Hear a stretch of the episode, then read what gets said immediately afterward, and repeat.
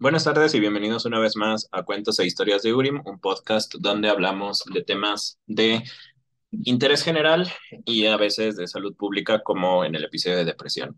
El día de hoy vamos a hablar de Majora's Mask, uno de mis videojuegos favoritos. Eh, y otra vez se nos unen Diego, Pedro y Oscar, mis amigos, para comentar este juego. Es un podcast un poquito largo, entonces espero que eh, esto realmente no, no afecte antes de empezar con esta plática, me gustaría agradecer a la gente que está escuchando. Veo que ya hay algunas personas en España. Como lo comentaba al final del otro episodio, no es algo que esperara realmente. Mm, de hecho, mi, mi rango de influencia pensé que sería Aguascalientes, México nada más, pero veo que hay gente de muchas partes del mundo, España, eh, vi que hay alguien en África también, unas personas así como raras dispersas por ahí por el mundo. Qué bueno que los, que los, que esto les llama un poquito la atención. Y antes de, de empezar, les adelanto que la próxima semana vamos a tener a un invitado importante en la literatura fantástica mexicana, que es Paulo Ramírez Villaseñor. Y dentro de dos episodios vamos a hablar de la ciencia ficción entre un muy, muy, muy fan de este género una persona que lo está estudiando de manera profesional y pues su servidor. Les recuerdo que la estructura del podcast es, primero hablamos de un tema general y al final se agrega un cuento escrito por mí. Urim es mi, mi mundo, mi, creación fantástica. Y este cuento normalmente está relacionado con el tema que está hablando. De hecho, esa es la idea, ¿no? El, el cómo relacionamos la literatura con algún tema de interés general o de cultura general o etcétera. les recuerdo que al final está el cuento, ya lo estoy optando por dejar hasta el final, por si no les interesa el cuento, pues bueno, se lo pueden saltar sin ningún problema. Entonces vamos a empezar con lo de Mayoras Mask. El día de hoy vamos a hablar de Mayoras Mask. Es un juego legendario em, y bueno, vamos a hablar un poquito de por qué se volvió legendario al final de la presentación. Tenemos eh, pues es uno de los celdas o uno de los, pues sí, de los celdas o de los juegos que más ha mm, generado arte popular o cultura popular, pero bueno, vamos poco a poco. Mayoras Más, que es un juego que, se, que sale en, el año 2000 para el Nintendo 64, se considera en varias categorías como acción, aventura y puzzle. Eh, pero es un juego que, eh, a pesar de que, de que sale en el año 2000, em, pues vive a la sombra un poco, o bueno, un mucho, de, Ocarina of Time y de otra cuestión que, no recordaba, que es eh, justo en este momento el Nintendo 64 está a punto de declararse obsoleto, ya está el GameCube en el horizonte. Y entonces son dos factores que se combinan. Por una parte, Nintendo no le hizo como publicidad activa al mismo, a la misma escala que Ocarina of Time, porque eh, Shigeru Miyamoto siempre lo consideró como su, su pet project, su proyecto, eh, digamos, pasional, si queremos como verlo así. Y eh, aunque sí dio recursos para Majora's Mask, pues fue como el, juego medio olvidadón. Hace unos eh, meses, creo ya, Oscar nos pasó un, un artículo de Polygon en el que se hablaba de cómo Majora's Mask tuvo muchos problemas y bueno, es una historia bastante conocida de cómo el diseñador Eiji Aonuma, perdón por el japonés. Eh, Está bien. ¿Cómo sabes? Este, ¿Cómo sabes? Está bien, culero, sí, sí. este, como em, él tenía, él era el encargado del diseño de, de, calabozos en Ocarina of Time, pero conforme, bueno, hay varias versiones, pero la más aceptada, por lo menos la que reporta Polygon, es que le dijo a, Shigeru Miyamoto como de, pues ya me aburrí de hacer lo mismo porque Miyamoto le había encargado que rehiciera los calabozos de, de, Ocarina of Time para hacer la Master Quest, o en este caso tenía otro nombre, digamos, anterior, pero era básicamente esto, para una versión nueva de Ocarina of Time, del mismo juego. Entonces, Anuma le dijo así como, mm, no, y Miyamoto le dijo, bueno, haz lo que quieras, pero solo, solo vas a tener un año para hacerlo. Este, y pues básicamente eso, ¿no? Miyamoto los, los restringió de una manera bastante fuerte.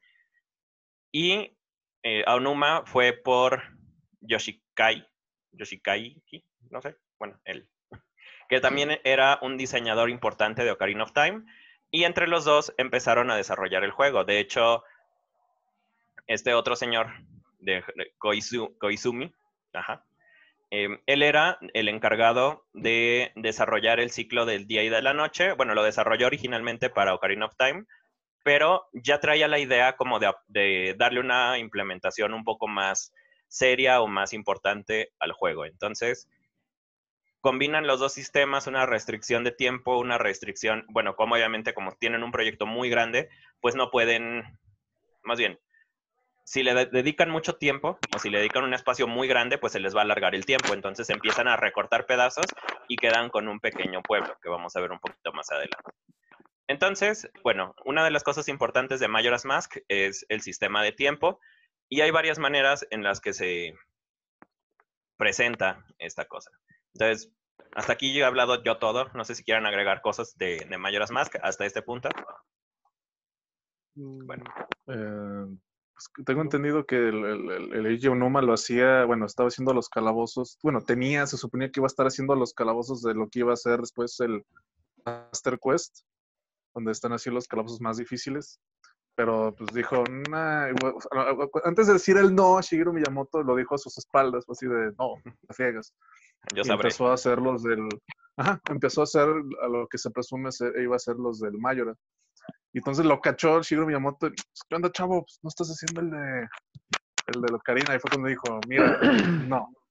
Y ya fue cuando dijo, ah, mira, pues ¿qué piensas hacer? Pues otro juego, ah, tienes un año. Y se podría decir que Miyamoto representa a la luna y a, Onuma representa a Clocktown. Simbolismo. No, Ahí está fastidiando cada tres días. pues sí, yo sí casi. Una campana. Ya está la, la, luna es su cara, es lo que no sabe. Nada más. Ahí se copipastearon el Así lo desde... Bueno, Así una de las veía cosas... desde la ventana de desarrollo. ya, nada más, ya, nada más, ya nada más volteaba y nada más le, le picaba el vidrio, ¿no? Y... Cuando no, uno más se atrevía a volver a su casa a descansar desde la ventana de su patio. Sí, ahí no, tenía ni fin de semana el pobre vato, yo creo. Bueno, una de las cosas importantes por la que restringen el, periodo de, a tres días es porque, de hecho, en, en, la primera iteración o en la primera versión de Majora's Mask se tenía pensado hasta una semana, pero pues dijeron es como una semana y al final de la semana pierdes todo y tienes que volverte a aprender los horarios y tienes que volver a hacer todo. Dijeron, no, es muchísimo y, se va a estar repitiendo y lo que único que te va a hacer es te va a fastidiar. Entonces fueron quitando días y cuando pusieron solo dos días dijeron, es muy poquito. Entonces le agregaron un tercer día para hacer el, el ciclo de tres días que hay en Majora's Mask. Ahora, ya hicimos ahí como algunos comentarios de la luna y todo esto, pero sí tiene, eh, Majora's Mask es un juego que está bien chido en cuestión de cómo integra la mecánica con el lore, porque la mecánica te dice cada tres días te va a borrar tu juego o vas a perder tus avances. ¿Qué es lo que tienes que hacer? Tienes que conseguir tu ocarina mágica, tocas una canción, el tiempo regresa hasta el primer día y entonces es la manera en la que vas a, estar como midiendo o vas a estar rescatando un poquito el tiempo. Eh, de alguna manera rescata cosas de Ocarina of Time. En Ocarina of Time, Link, a, Link se le llama el héroe del tiempo. Y en esta versión, que se dice que es una secuela directa de Ocarina, pues es un poquito la idea. Entonces, cosas importantes hasta ahorita, eh, los NPCs o los, personajes que te vas encontrando tienen horarios, tienen una vida. Y de hecho, para la época del Nintendo 64, son las rutinas más complejas que existen hasta este momento, hasta donde yo me acuerdo. Y una cosa importante eh, también de Majora's Mask es que vas a tener la luna en el cielo todo el tiempo como una amenaza perpetua. Entonces, no hay momento y no hay lugar en todo el, mapa en el que te puedas meter que no veas la luna. O sea, casas y eso, pues sí, porque tienen techo, ¿no? Pero, pero digo, no, puedes ir como a la playa o no puedes ir a la montaña o no puedes ir al, pantano sin que se vea la luna siempre presente. Entonces, esa es la manera en que se maneja el sistema también de salvado, porque la única manera que tienes de guardar el, progreso del juego es a través de la canción, ¿no? Y bueno. Pues ¿Algo que quieran agregar aquí? Bueno, este sí. Algo, ahorita dices la presencia de la luna, de que, o sea, que no están en, en las casas, por ejemplo, este, bueno, ya en el tercer día empieza a temblar, ¿no? Entonces, es una forma de, de decirte, ah, pues, chavo, ahí está. O sea, a pesar de que no la estás viendo, ya está haciéndose cada vez más presente. Es así de, Algo, no. algo mm, que es interesante de eso es que cuando el juego empieza, técnicamente lo que hacen la mayoría de los juegos es introducirte el conflicto principal, ¿no? Es como de, eso es lo que está pasando y eso es lo que podría pasar. Pero no, si te fijas, el, el juego en realidad comienza con el, el dilema entre Skull Kid y, y Link. Y Mm. te adentras al pueblo sin notar que básicamente, este, pues, e- en lo que te estás metiendo. O sea, básicamente puedes entrar al pueblo de Clocktown y hasta que volteas arriba es que notas a la luna. Entonces, eso es bastante importante porque no te lo presentan en una cinemática o te lo introducen en el juego como el conflicto principal. Como tan, de- ¿no? Ajá, sino que lo vas descubriendo. Vas descubriendo obviamente la relación que tiene con la máscara, pero te introducen primero en la ciudad y ya ahí es donde te das cuenta que- en lo que estás atrapada en ese momento. No, y eso que dices está bien chido. Realmente el Majora's Mask eh, inicia con el robo de Epona, ¿no? Y de la Ocarina. Ajá. Sí, cabe, quitan ah, cosas a Link y te obligan a perseguir al villano. ajá, ya. cabe mencionar, bueno, que lo que estaba mencionando como siguiente lo de Bioshock, eh, ese es un juego que es claramente una secuela, de hecho, de, de Ocarina of Time. Originalmente en las revistas lo anunciaban como eh, de Zelda Zelda, Gaiden. Gaiden, Zelda Gaiden, exactamente. Entonces, este, la idea siempre fue, pues, que fuera como una sucesión de, de Ocarina, como un spin-off de Ocarina en este caso. Pero sí, o sea, se más que un spin-off, sí se puede considerar como, pues, una sucesión tal cual, porque es directamente después de los eventos de, de of Zelda, de Ocarina of Time. Eh, pues es importante notar, ¿no? Porque no solo es una secuela, sino que se podría considerar como una secuela también, pues, perfe- perfecta, ¿no? Si quisieras como expandir el mundo de Ocarina of Time, que es algo que pues, no se ha visto, pues, prácticamente ninguna vez en, en el universo de Zelda que tenga una Ajá, secuela sí, que, directa. est- que sean como muy continuos, ¿no? Ajá, Porque siempre hay saltos temporales grandes, por ejemplo, entre Skyward y los demás. Ajá, Son como miles de años o cientos de años, no me acuerdo. exactamente. Y aquí es como una sucesión directa. Es, ah, pues sí, es su propia cosa en más de un sentido y de ahí que lo tome el chinito. No, es por el video. O, o Pedro, que Para el video. Es A mí algo que se me hace bien interesante y que en su momento fue como... Bueno, yo lo recuerdo mucho en revistas como Club Nintendo, es que el... Para que se me vea yo. Buenas noches. luz. Buenas noches. Pues, buenas en noches. revistas como Club Nintendo y estas, Em, siempre se mencionaba que este personaje ya lo conoces, que bueno, pasan los años y te haces más cínico y te das cuenta que solo reciclaron todos los assets que tenían para hacer más rápido el juego. Esta, esta idea de que eran los mismos personajes pero en un mundo paralelo, me acuerdo que fue muy sonada en su tiempo, pero bueno, no sé, 20 años después lo ves y es, bueno, reciclaron assets porque ya los tenían a la mano. Pero fue como, bueno, yo me acuerdo mucho de esto de, ah, yo ya había visto este personaje y ahora se porta de manera diferente. Entonces eso ayuda a reforzar mucho la idea del un mundo paralelo, que además está manejado de una manera magistral, ¿no? Cuando caes por el, por el túnel este negro, que van, que hay este, relojes y otras cosas. Y poquito después sales de un tronco, o sea, quién sabe cómo, llegas a Clock Tower, ah, Clock, sí, Clock Town. Clock Tower, Clock Town. ajá Clocktown, ajá. Pero pasas por un pasillo y está como, como muy, muy alargada esta secuencia de que estás pasándote a otra dimensión. Y bueno, llegas justamente a, esta, a este mapa que tenemos aquí en el fondo, que es eh, un mapa, pues ahí que encontré de Termina, que es el nombre de la, de la ciudad o de la región esta en la que se desarrolla todo el juego de Majora's Mask. Son solo cuatro regiones, es mucho más chico a lo que nos acababan de presentar en Ocarina of Time. En Ocarina of Time son como 10 o 12, si mal no recuerdo. Y aparte está una, un campo muy grande en el centro, el Hyrule Field. Y tenemos un montón de templos, un montón de calabozos. En el caso de Majora's Mask solo tenemos cuatro. Y Clock Town, que es como el corazón de todo el, el- el mundo. Y está bien chido porque aparte pues tienes todas las historias secundarias en Clock Town sin irte como muy lejos, ¿no? Cada una tiene sus diferentes historias secundarias, pero en Clock Town es donde encontramos casi todas. yo lo que quería mencionar es eso, básicamente que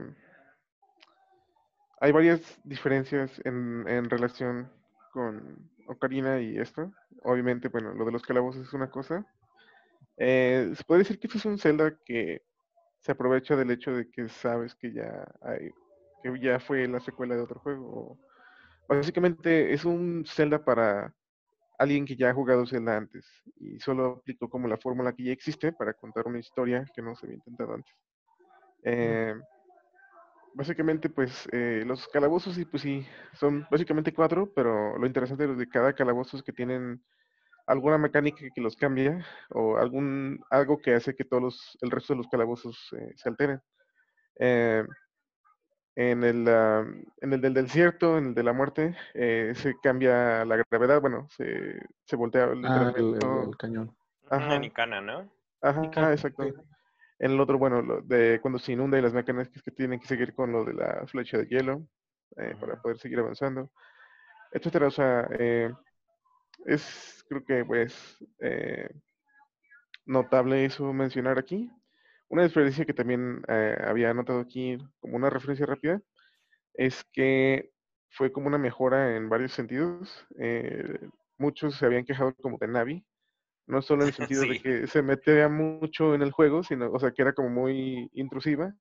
El Hey Listen era que como eh, hacía que muchos eh, eh, hicieran el groan, como quien dice, se, se lamentaran de qué pinche molesto era.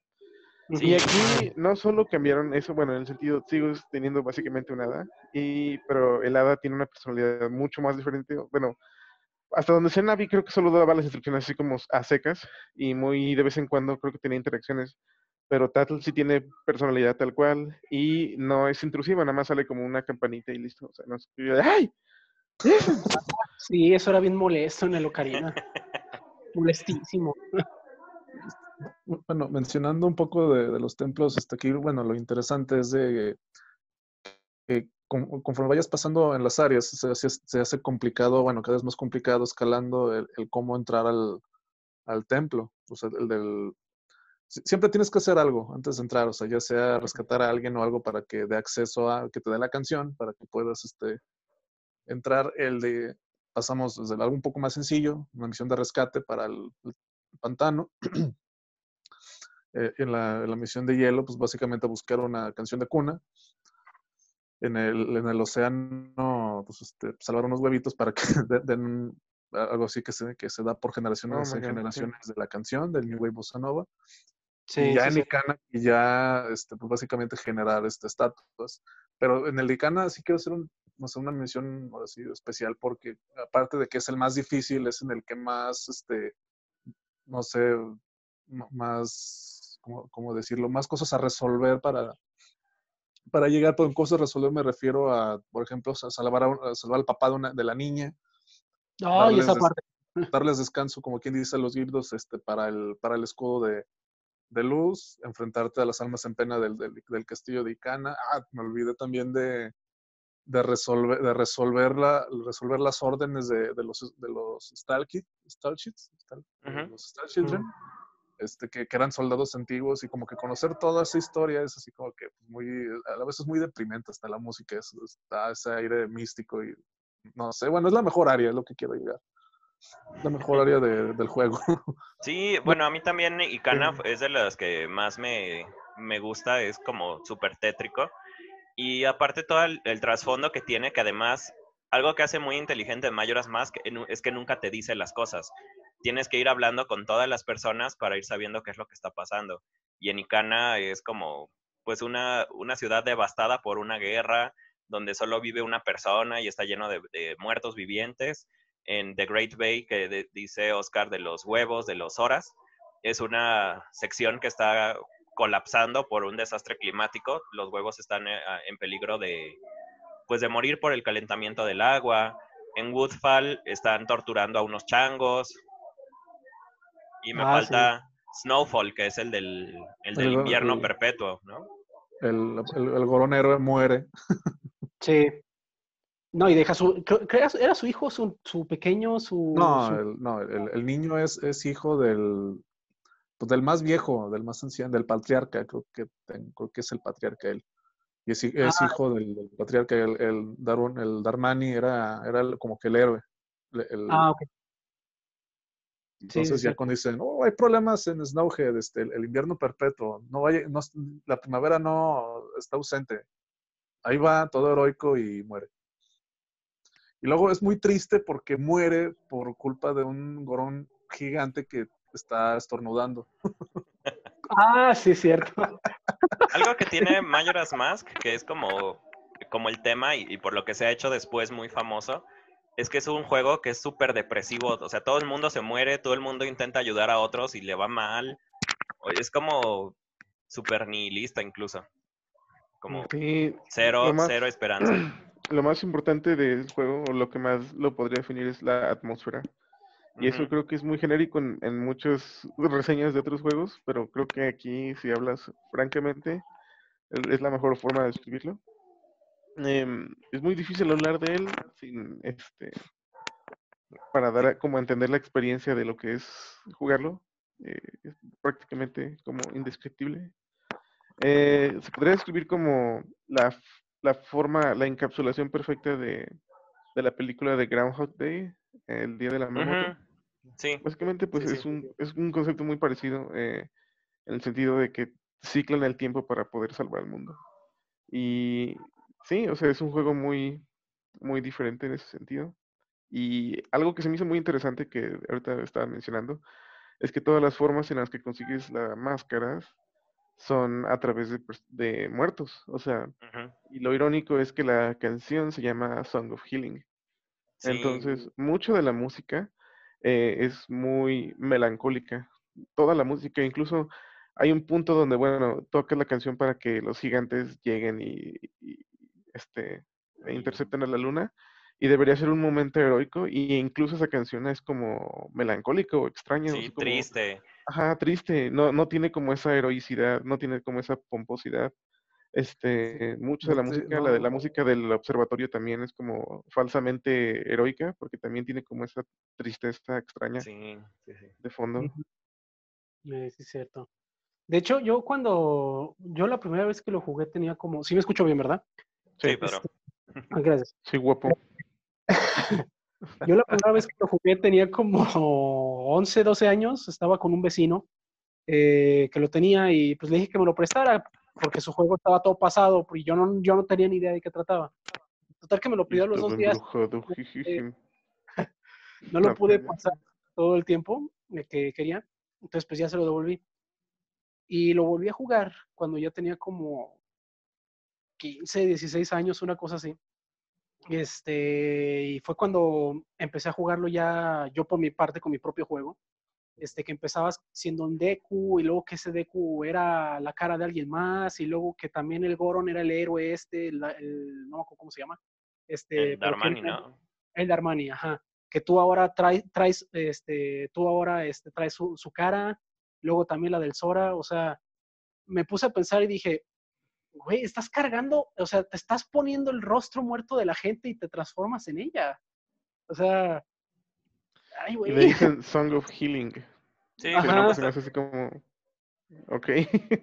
Sí, No, y- o sea, Healing Y hay algo como bien chido en las máscaras de transformación, que son las tres que tenemos de este lado, las azules, que siempre hay como sufrimiento, de alguna Sí. manera. Son, es una animación. De hecho, la primera vez ni siquiera te la puedes saltar en el 64. Y, y tienes que ver cómo, cómo le duele a Link ponerse la cara de alguien más. Ah, Em, sí. justamente estas tres son las más visualmente impactantes, pero todas las máscaras que tenemos del lado izquierdo son máscaras que vas consiguiendo conforme vas jugando. Y de hecho, lo interesante es que estas máscaras no tienen ninguna función o, o sea, son completamente opcionales, eso es a lo que quiero llegar, pero cada una tiene una historia. Y conforme vas consiguiendo o bien conforme vas hablando con los personajes, vas eh, sacando las historias que hay detrás de cada una. Y eso es como lo interesante de Majora's Mask, que es un juego que es quizás muy compacto, pero se alarga mucho o se extiende mucho con, conforme vas leyendo y vas entendiendo todas las historias, todo lo que está pasando.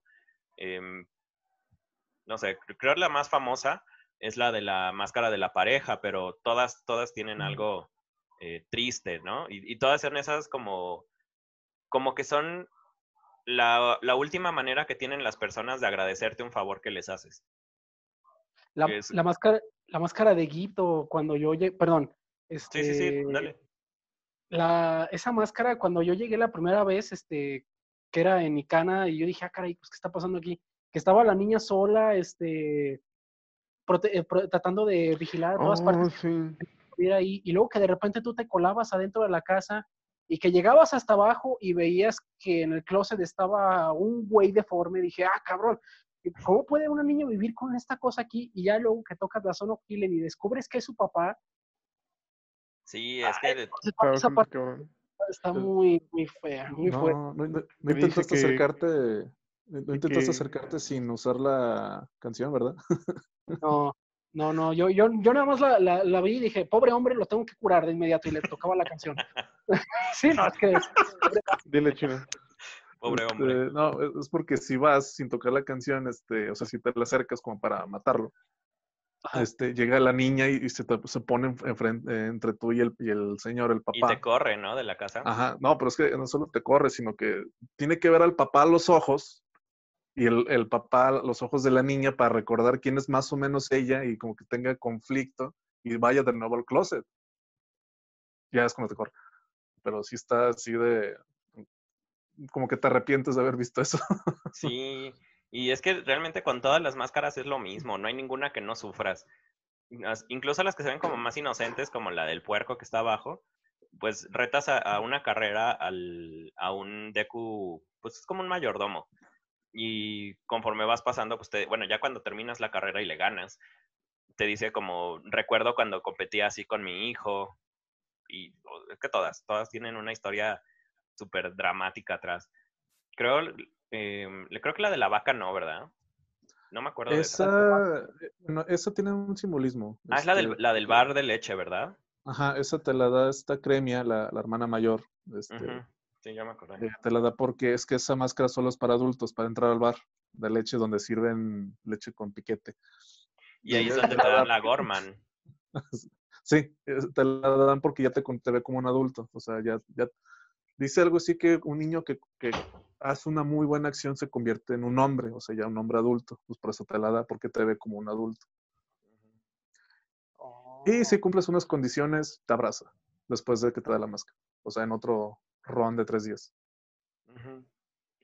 Y hay otra cosa importante de Majora's Mask que, y lo acabas de mencionar, eh, te- casi todo el mundo te ve como un niño, pero los guardias, por ejemplo, te ven como adulto cuando tienes una espada. Y es como curioso ver cómo Link, que es este niño todavía, es, es el Link que ya, que ya mató a Ganon y que pues de alguna manera, pues ahí está, ¿no? Que Le robaron su futuro en cierta forma y que por eso lo regresaron al pasado. Ajá. Pero Sí, o sea, ya es un bueno. adulto en cuerpo de un niño. sí, justamente eso, que ya, ya no hay manera como de que no se acuerde que mató a Ganon. Entonces, como sacrificaste tu infancia, te regresan y luego vas a un mundo que está todavía peor. Sí, de hecho. Sí, no, Gracias, Zelda.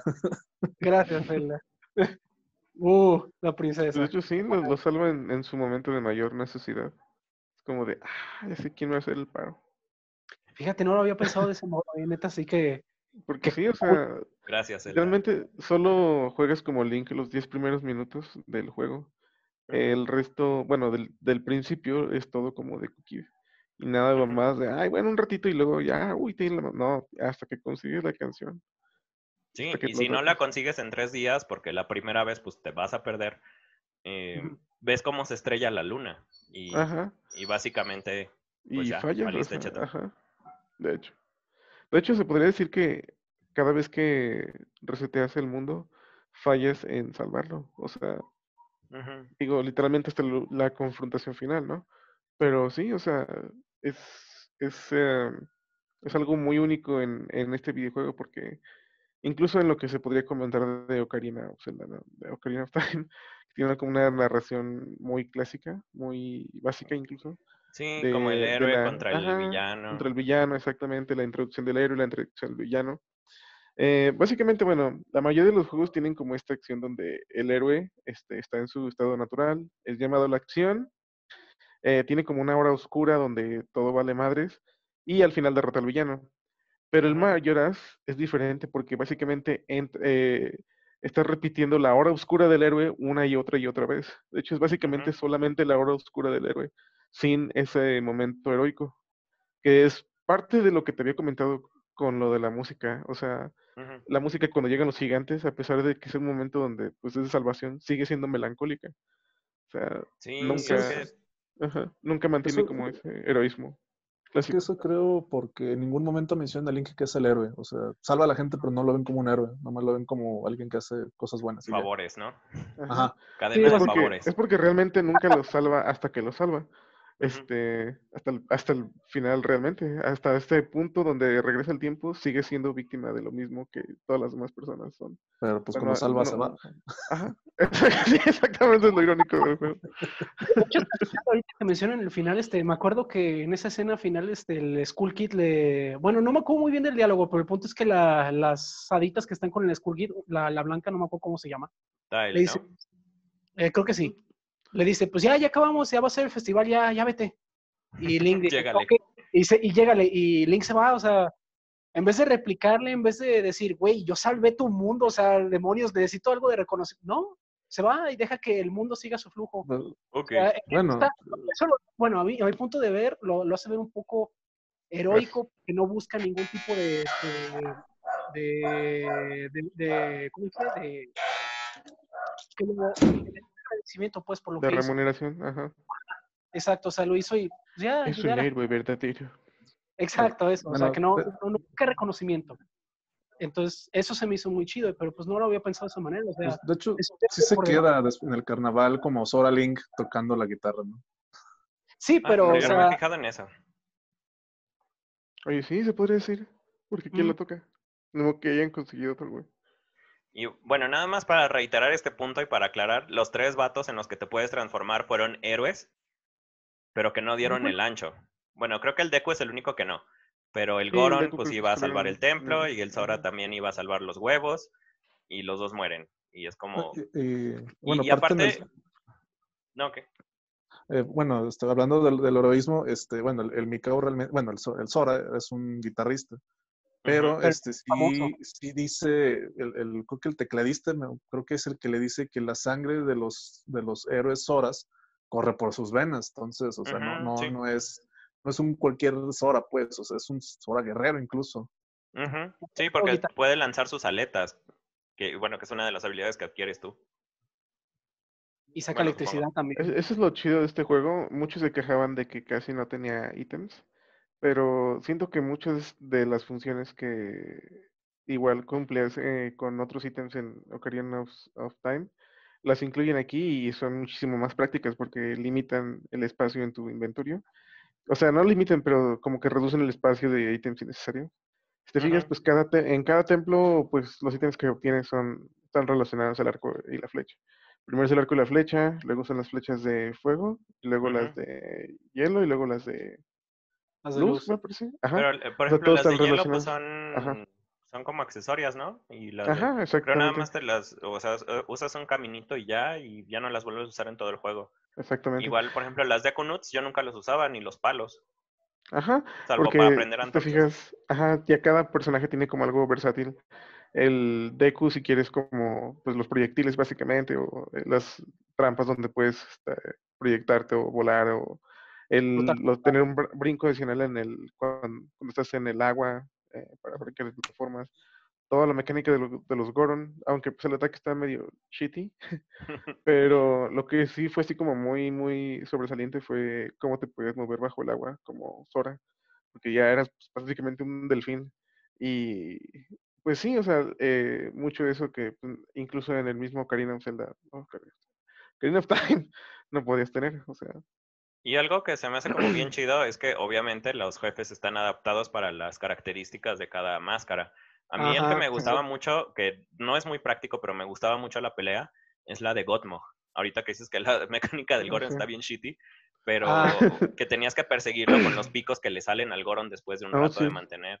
Todas las carreras que, que puedes hacer con el Goron no, están no, no la mecánica chidas. del, no la mecánica del Goro, el combate, cuando tienes, o sea, el, el golpe del no B, era lo ¿no? suficiente. Ajá, sí, sí, no era. Ajá. Obviamente lo de girar y eso, pues era la neta, era Sonic the Hedgehog. Y sí, la pelea está muy, muy chida. De hecho, precisamente por eso lo hicieron así y no hicieron un combate De puro B. ajá, de puro B, exactamente. Ese era nada más como para apretar switches, pero realmente pegabas con moviéndote. Eh, pues bueno, llegamos por fin al antagonista principal, que es em, la máscara de Mayora. Hemos mencionado un par de veces al Skull Kid, que es como un niño. De hecho, el lore de los Skull Kids está bien chido porque son estos niños que van al bosque, se pierden y se transforman en estos como espectros, criaturas, algo. Bueno, aquí de hecho no aparece, aparecen puros como antagonistas, digámoslo así. Eh, pero el Skull Kid es este como monito de paja, que es el que trae la máscara en todos los este, infomerciales y todo lo demás. Entonces, em, sí, el Skull Kid es el que trae la máscara, pero realmente el antagonista es la máscara.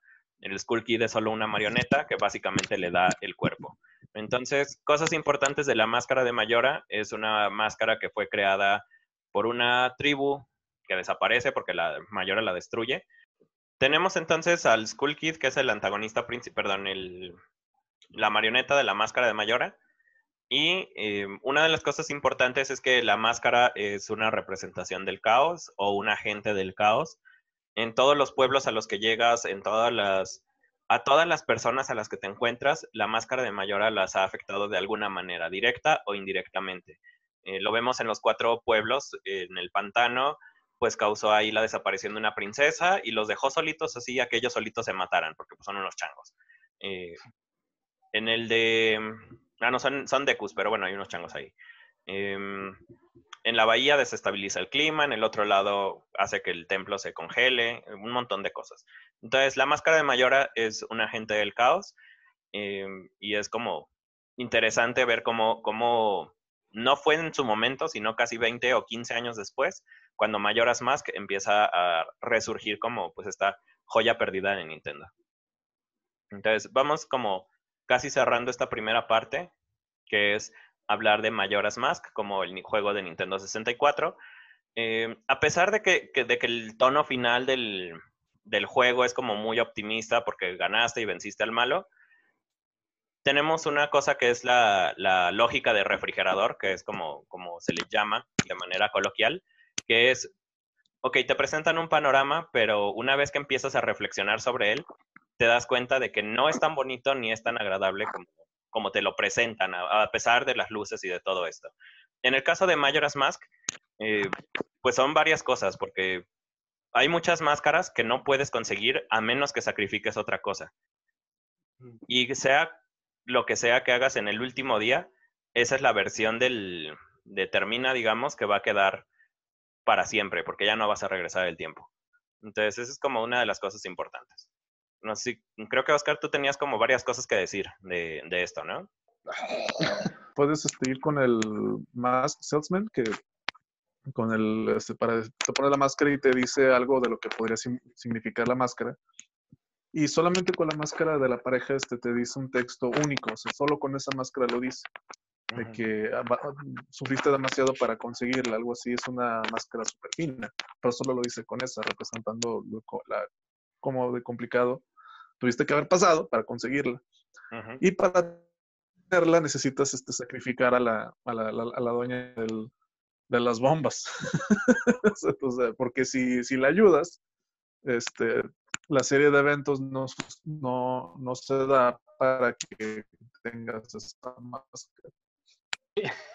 Chino Telles. Se volvió a morir el las chino. armas, por lo tanto, el ladrón las bombas, él no se acerca al, a, la, a la tienda de curiosidades, en fin, no sabe quién es, y entonces en fin no va, no va a Icana, tanto muere, se, se cuesta y muere. No me acuerdo aparte, qué otros sacrificios hay al, al respecto a esa. ¿Ah? No, que aparte, como esa de la máscara de la, de la pareja es este ya la última que vas a conseguir de manera normal porque te necesitas llegar hasta Icana y necesitas crear un par de ítems también particulares de esa área, ¿no? Creo las flechas de luz. No, no me acuerdo.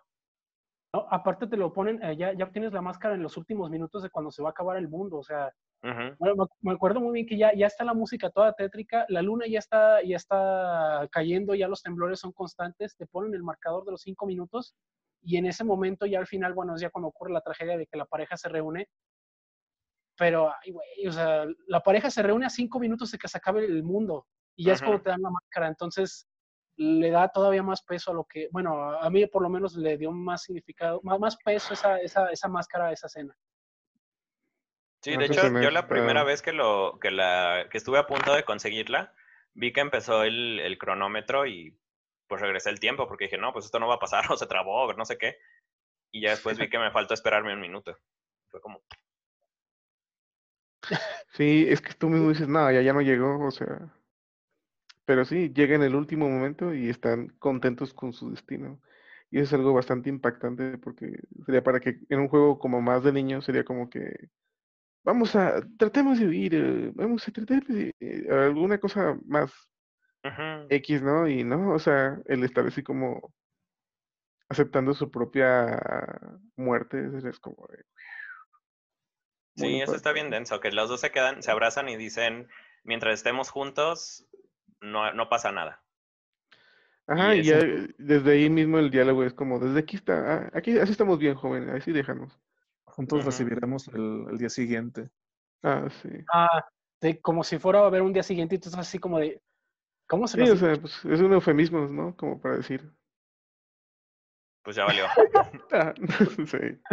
Sí, y, es que aparte ese, ese tono trágico lo tienen todos, todo el mundo. Y, y, por ejemplo, si te dedicas a conseguir la, la Couples Mask, pues no consigues un montón de máscaras más. No recuerdo ahorita cuáles son las que se atraviesan, pero creo la de los pollitos, no, la del conejo, creo que no, la, no tienes chance de ir a conseguirla en lo que estás haciendo la de la Couples. Este, no sé, hay como varios eventos que se, que se cruzan y es como imposible rescatarlas a todos. Sí, o sea, de hecho era la más complicada de conseguir por lo mismo. Bueno, sí, La sí, no Couples, sí. La Sí, porque esa abarca como los tres días, porque hay varias que puedes conseguir como en tres segundos y ya. Por ejemplo, la del bailarín, este no me acuerdo ahorita cómo se llama, que sales, está un cuate bailando afuera en unos hongos, le tocas la canción y ya, agarraste la, la máscara. La máscara. Pues la de, la de Guruguru, la de la, la de la marcha. Ajá, la de los pollitos. Ah, estaba bien chida, chida esa. Nada más hablas con él y ya. Para, que por cierto, la Couple más nada más servía como para hacer este que la disputa entre el gobernador y no sé quién demonios se terminara, ¿no? Sí, No más para eso era. Fíjate, o sea, todo el, bueno, me imagino que tiene su significado, pero todo el rollo para conseguir esa máscara. o sea, va- va- bueno, o sea, pon- ponle que tú más allá del coleccionismo, eh, yo siento que esa máscara era más para que te dieras cuenta de la historia de, de los personajes, porque hay máscaras que sí incluyen como que las dos, este, las dos cosas que son, te sirven para, para la jugabilidad, como la del conejo, y aparte está como divertida la quest, ¿no? Pero aquí la, la Couple más, yo sentí que era más como por el significado de trasfondo de la historia de los personajes que, que están relacionados alrededor de ella, porque o sea, en sí el objetivo de la máscara, en comparación, se me hizo muy, muy shitty, o sea, X. el objetivo de la Sí, pues, máscara. Entonces estaba muy chido. bueno, eh, o sea, hay, realmente mientras más lo piensas, más triste te das cuenta que es termina en realidad. O sea, todo el mundo está mal, todo el mundo está sufriendo y así, ¿no? Bueno, De, de- de- de hecho, bueno, ahorita que dices lo del Cool Fish, este, me acordé de la broma que les comenté en WhatsApp, de que, ah, sí, muy bien, lo salvaste, ya en los créditos pasan a toda la gente que ayudaste. Por ejemplo, me quedé pensando en el, el de los pollitos, de que a él, o sea, sí, lo ayudaste, pero la forma en que lo ayudaste, básicamente lo dejaste listo para morir, ya no tiene remordimientos, o sea, ya, o sea, ya me puedo morir, no hay problema. O Sí, sea, se- porque- se el mundo. su, su preocupación era que no iba a ver a crecer a los pollos, ¿no?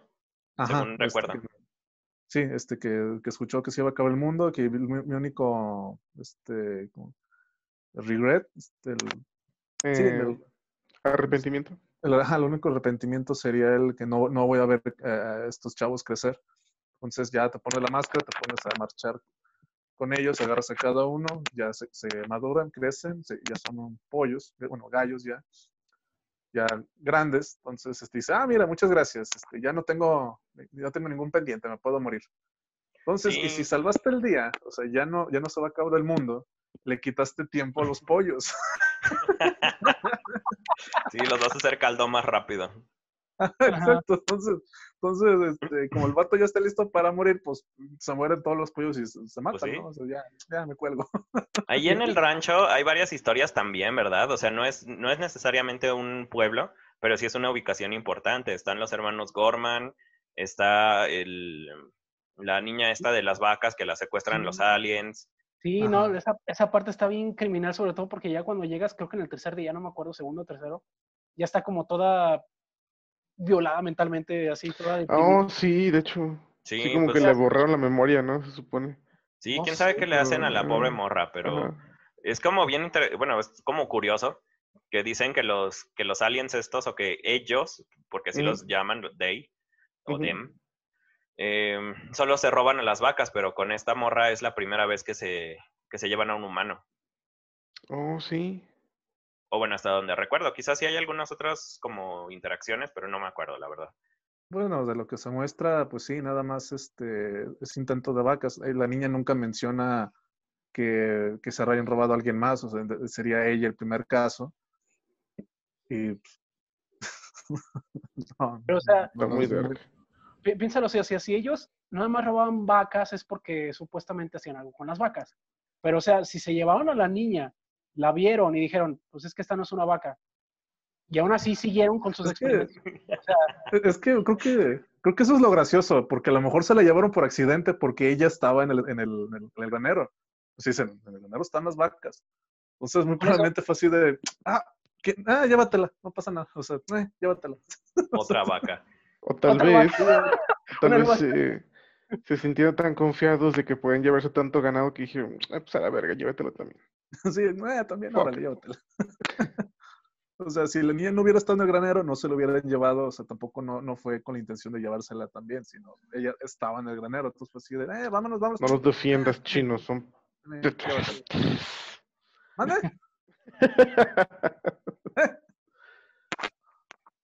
Bueno, pero, o sea, es que lo, lo decía porque yo, yo, por ejemplo, los, los aliens, me imagino que la vieron y dijeron, pues no es una vaca. No pedo. Quizás se la robaron para hacerle experimentos oscuros. Pues, pues, ¿quién es? No, sabe, eh, experimenta. Ajá. Y es lo que lo hace, bueno, al menos para mí le da un significado todavía más gacho para esa, para la historia de esa mona.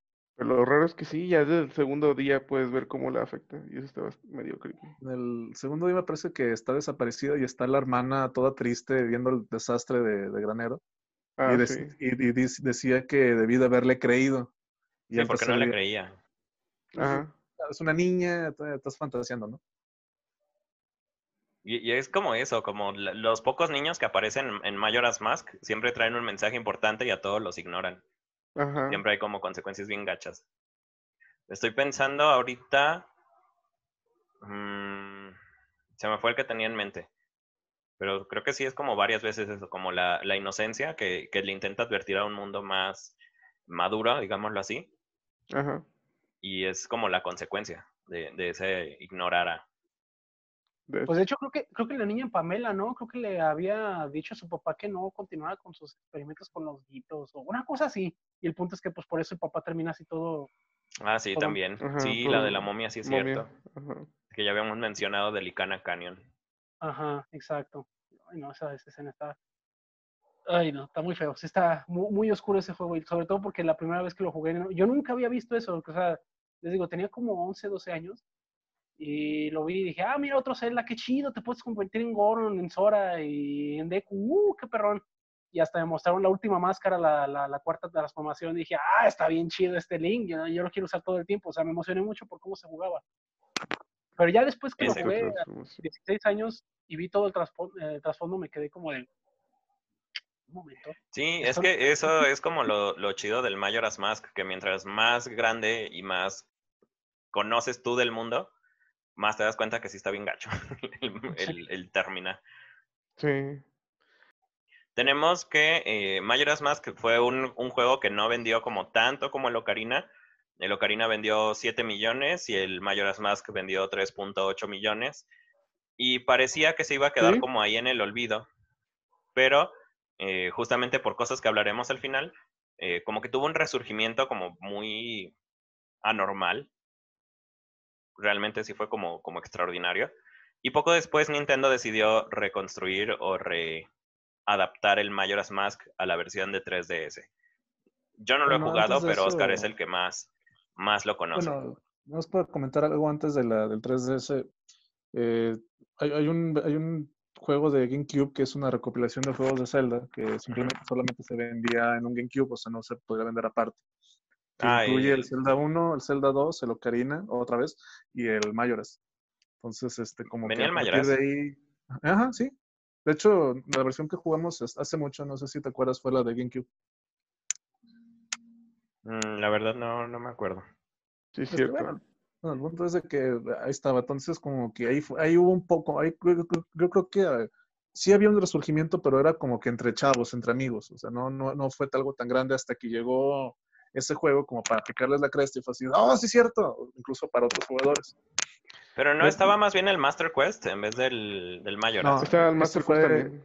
¿no? Ese fue aparte. En, en el- en un disco estaba el, el, el Ah, Ocarina, sí. otra vez, y el Master Quest. Ah, ok, sí, los tenía confundidos. Eh, yo diría que también parte de lo que ayudó para su repopularidad fue lo que pasó con el, lo de Ben Round. Sí, sí, sí, vamos a hablar de- de eso ya, pero hasta el final, pero sí, sí lo vamos a mencionar. Porque sí está bien interesante toda esa parte de qué, qué hizo Majora's Mask en los, en los early 2010. Está chido Ajá. eso. Básicamente. Bueno, tenemos entonces que Nintendo reconstruye el Majora's Mask con el Majora's Mask 3DS en el año 2015. Ahí están los desarrolladores, el mismo género. Y bueno, tenemos varias cuestiones. Tenemos algunos cambios chidos y unos no tan chidos. Oscar se va a encargar de esto porque yo la verdad no lo conozco. Y así. Este, pues, bueno, no me arrepiento de comprarlo. Este, de hecho, fue la razón por la cual compré un 3DS. este, y pues estaba la idea de, de que, bueno, es un port, pero qué tan fiel va a ser, ¿no? Entonces, este, a pesar de que sí lo recomiendo que lo consigan, o sea, que sí lo jueguen, siempre y cuando se hagan de lado cosas que no fueron muy agradables, pero bueno, en esta podemos ver cosas que fueron buenas. Por ejemplo, la, la adición de, de, por ejemplo, de, de la pesca. No, es inconsecuente, no, si no quieres no lo hagas, pero pues es como que un extra en el que dices, ah, ok. Y me parece, me parece bien porque antes en el 64 para conseguir rupias era, pues no sé, haz así misioncitas y te dan una rupia de 50, ¿no? Aquí te dan pases de pesca. En vez de pagar, pues vas con tus pases y listo, ¿no? Y lo interesante que a veces para los peces tienes que utilizar ciertas máscaras para, seguir, para que tengas tu colección de peces, ¿no? Eso es algo que me pareció pues, ya dentro del juego interesante. Ya otros cambios, eh, diseños de, de monstruos, por ejemplo, el diseño de Gior me pareció muy... Me, me gustó mucho porque ya se ve que tiene una máscara puesta. Antes no, antes nada más era un pez grande. Ujú. Mm, Sí, porque los jefes Este- también te van dejando sus máscaras cuando los matas. Ajá, Sí. sus remains. Este, el otro cambio fue que a Gior le pusieron este, una armadura para que pues, este, la batalla durara un poco más. Y se puede ver este, a Twin Mold, la pelea cambia completamente. De hecho, hablaré un poco más de esa batalla eh, más adelante porque es, es buena en su diseño, de que cambia la estrategia, pero a la vez peca de algo. Entonces, este, se puede decir que está chido, pero te pasaste de, en tus cambios, ¿no? Ujú.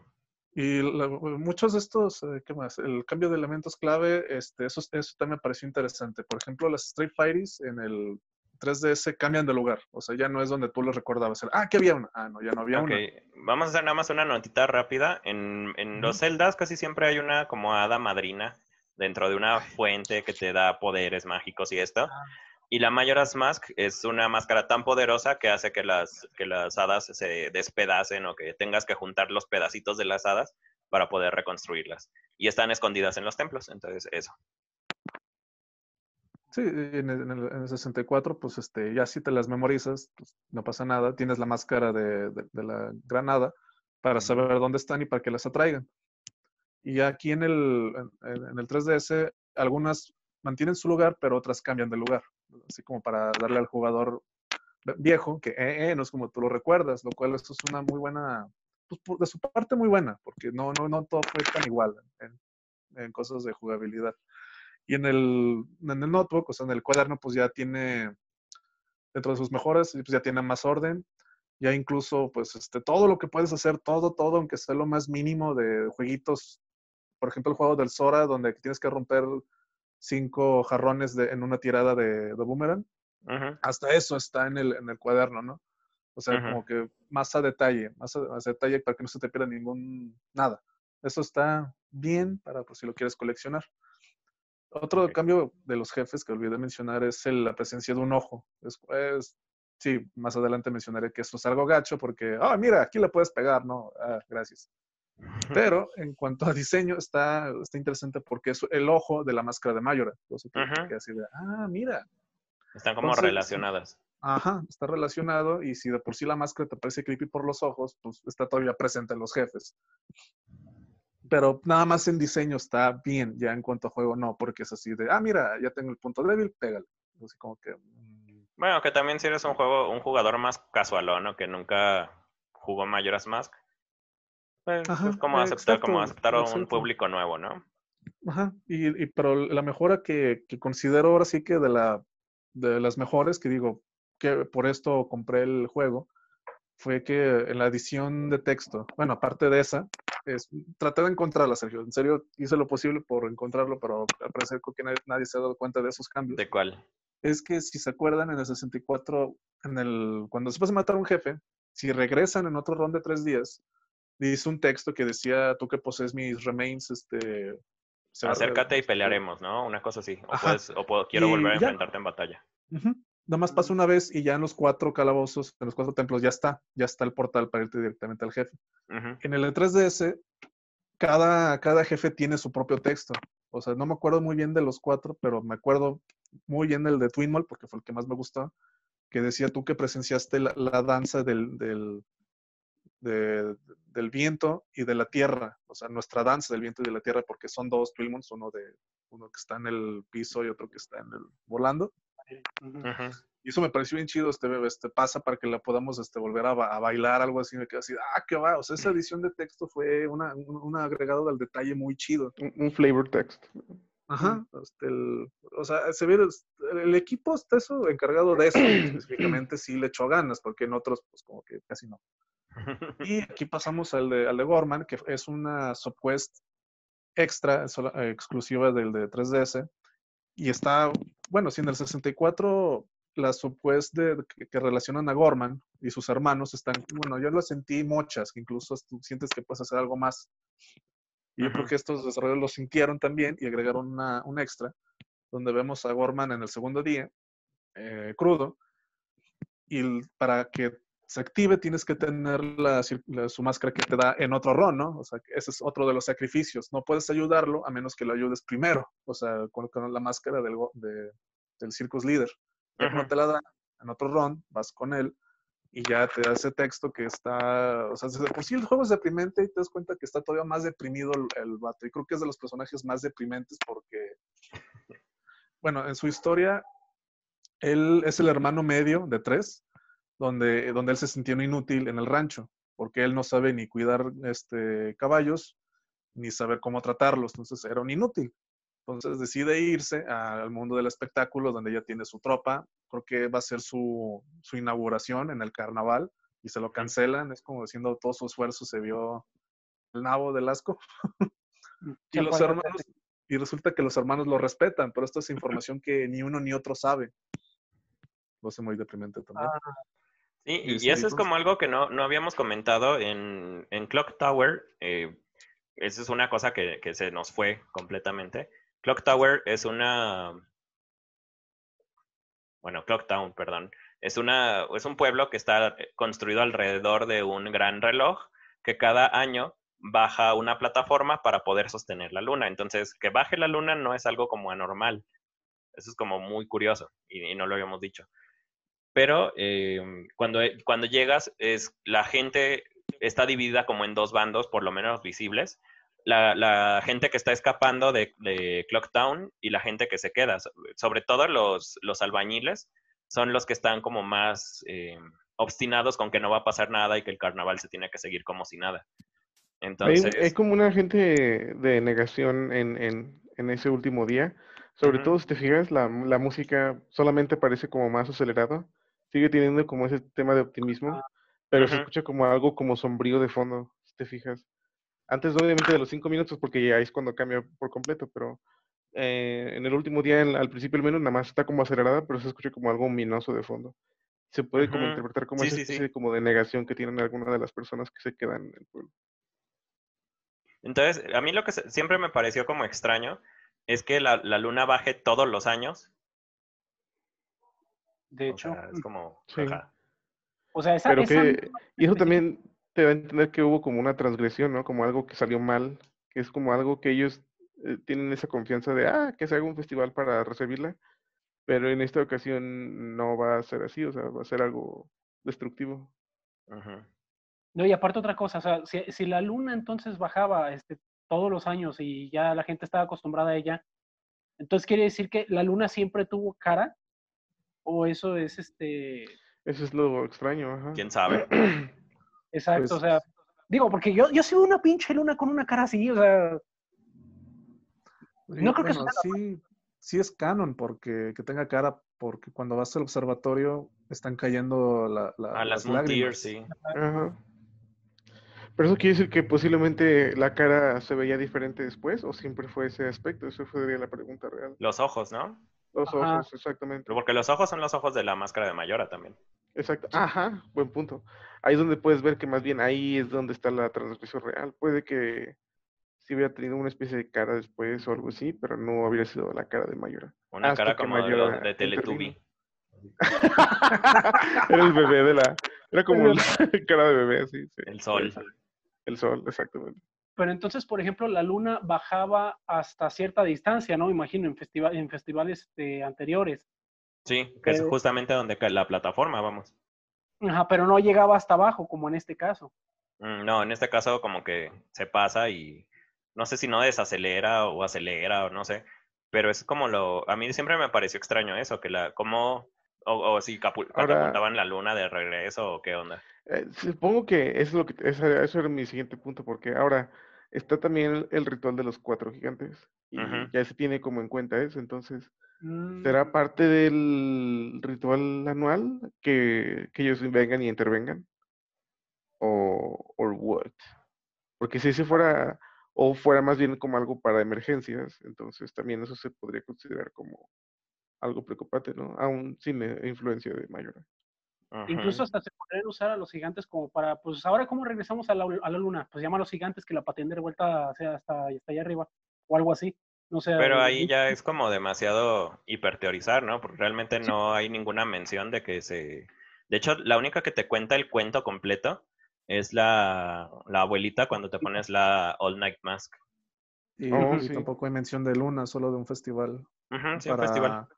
A, lo- a los cuatro dioses, porque- que son los gigantes para por cosechas y eso, porque además son los guardianes. Pero no dice nada de la luna, no dice nada de nada de eso. Sí, Nada es más como muy raro. son- Está como curioso el lore de Majora's Mask en ese punto en particular. cierto. Bueno, pasamos entonces a algunos cambios que, que parece que no, que fueron como controversiales en general. No solo es opinión nuestra, sino realmente, eh, pues hay varios videos que, que hablan al respecto, pero todos en inglés, jaja. Este, pues sí, eh, sí eran cambios que decías tú, no eran, eh, chavo, no. Ahora, antes de comenzar aquí, este, sí hay que tomar en cuenta que gran parte de, los cambios en cuanto a gameplay lo hizo un estudio diferente, Grezzo. Y leyendo una, la entrevista con Satoru Iwata, que está ahí pues, en internet, de hecho, hablan de que muchos de los desarrolladores que estuvieron involucrados nunca acabaron el de 64 porque estaba muy difícil. Oh, sí. Entonces, entonces fue diseñado para pasarse. Entonces, por eso es que como que el jugador veterano lo va a encontrar insultante. Eh, por ejemplo, eh, ahí podemos ver este, que para la flecha de, de hielo, que de por sí comentábamos, es muy inútil. Ahora más, más inútil todavía porque solo afecta el agua que tiene un grillito. Entonces, o sea, además de que me estás tratando como un tonto, o sea, de que no, no me dejas, este, ¿cómo decirlo?, este, experimentar, me estás forzando a ponerlo ahí donde está el grillito, ¿no? y solamente ya, para, para, el brillito y ahí queda, ¿no? Ya no, ya no hay diversión, que sea crear tu propio camino o no, nada. O, sea, explorar, ajá. Y aquí, luego, pero creo, creo, que el detalle que todo el mundo dio, veterano, que fue la piedra shaker, que es la que te da las pistas. Es así como que. ¡Ah! Igual, no hay problema. Si, es, si, si eres nuevo, úsala. No pasa nada. Igual si eres veterano, no la uses, tampoco pasa nada. Pero no era, bueno, yo sí, yo sí quiero decir que no era necesaria, realmente no. O sea, no... Pero bueno, o sea, obviamente ya sabes que yo también voy como por los detalles hardcore siempre, pero quizás por la, por la cuestión de que es un sistema portátil y que hay veces que te vas a quedar sin pila, sería como la única justificación que yo le vería y siendo como muy...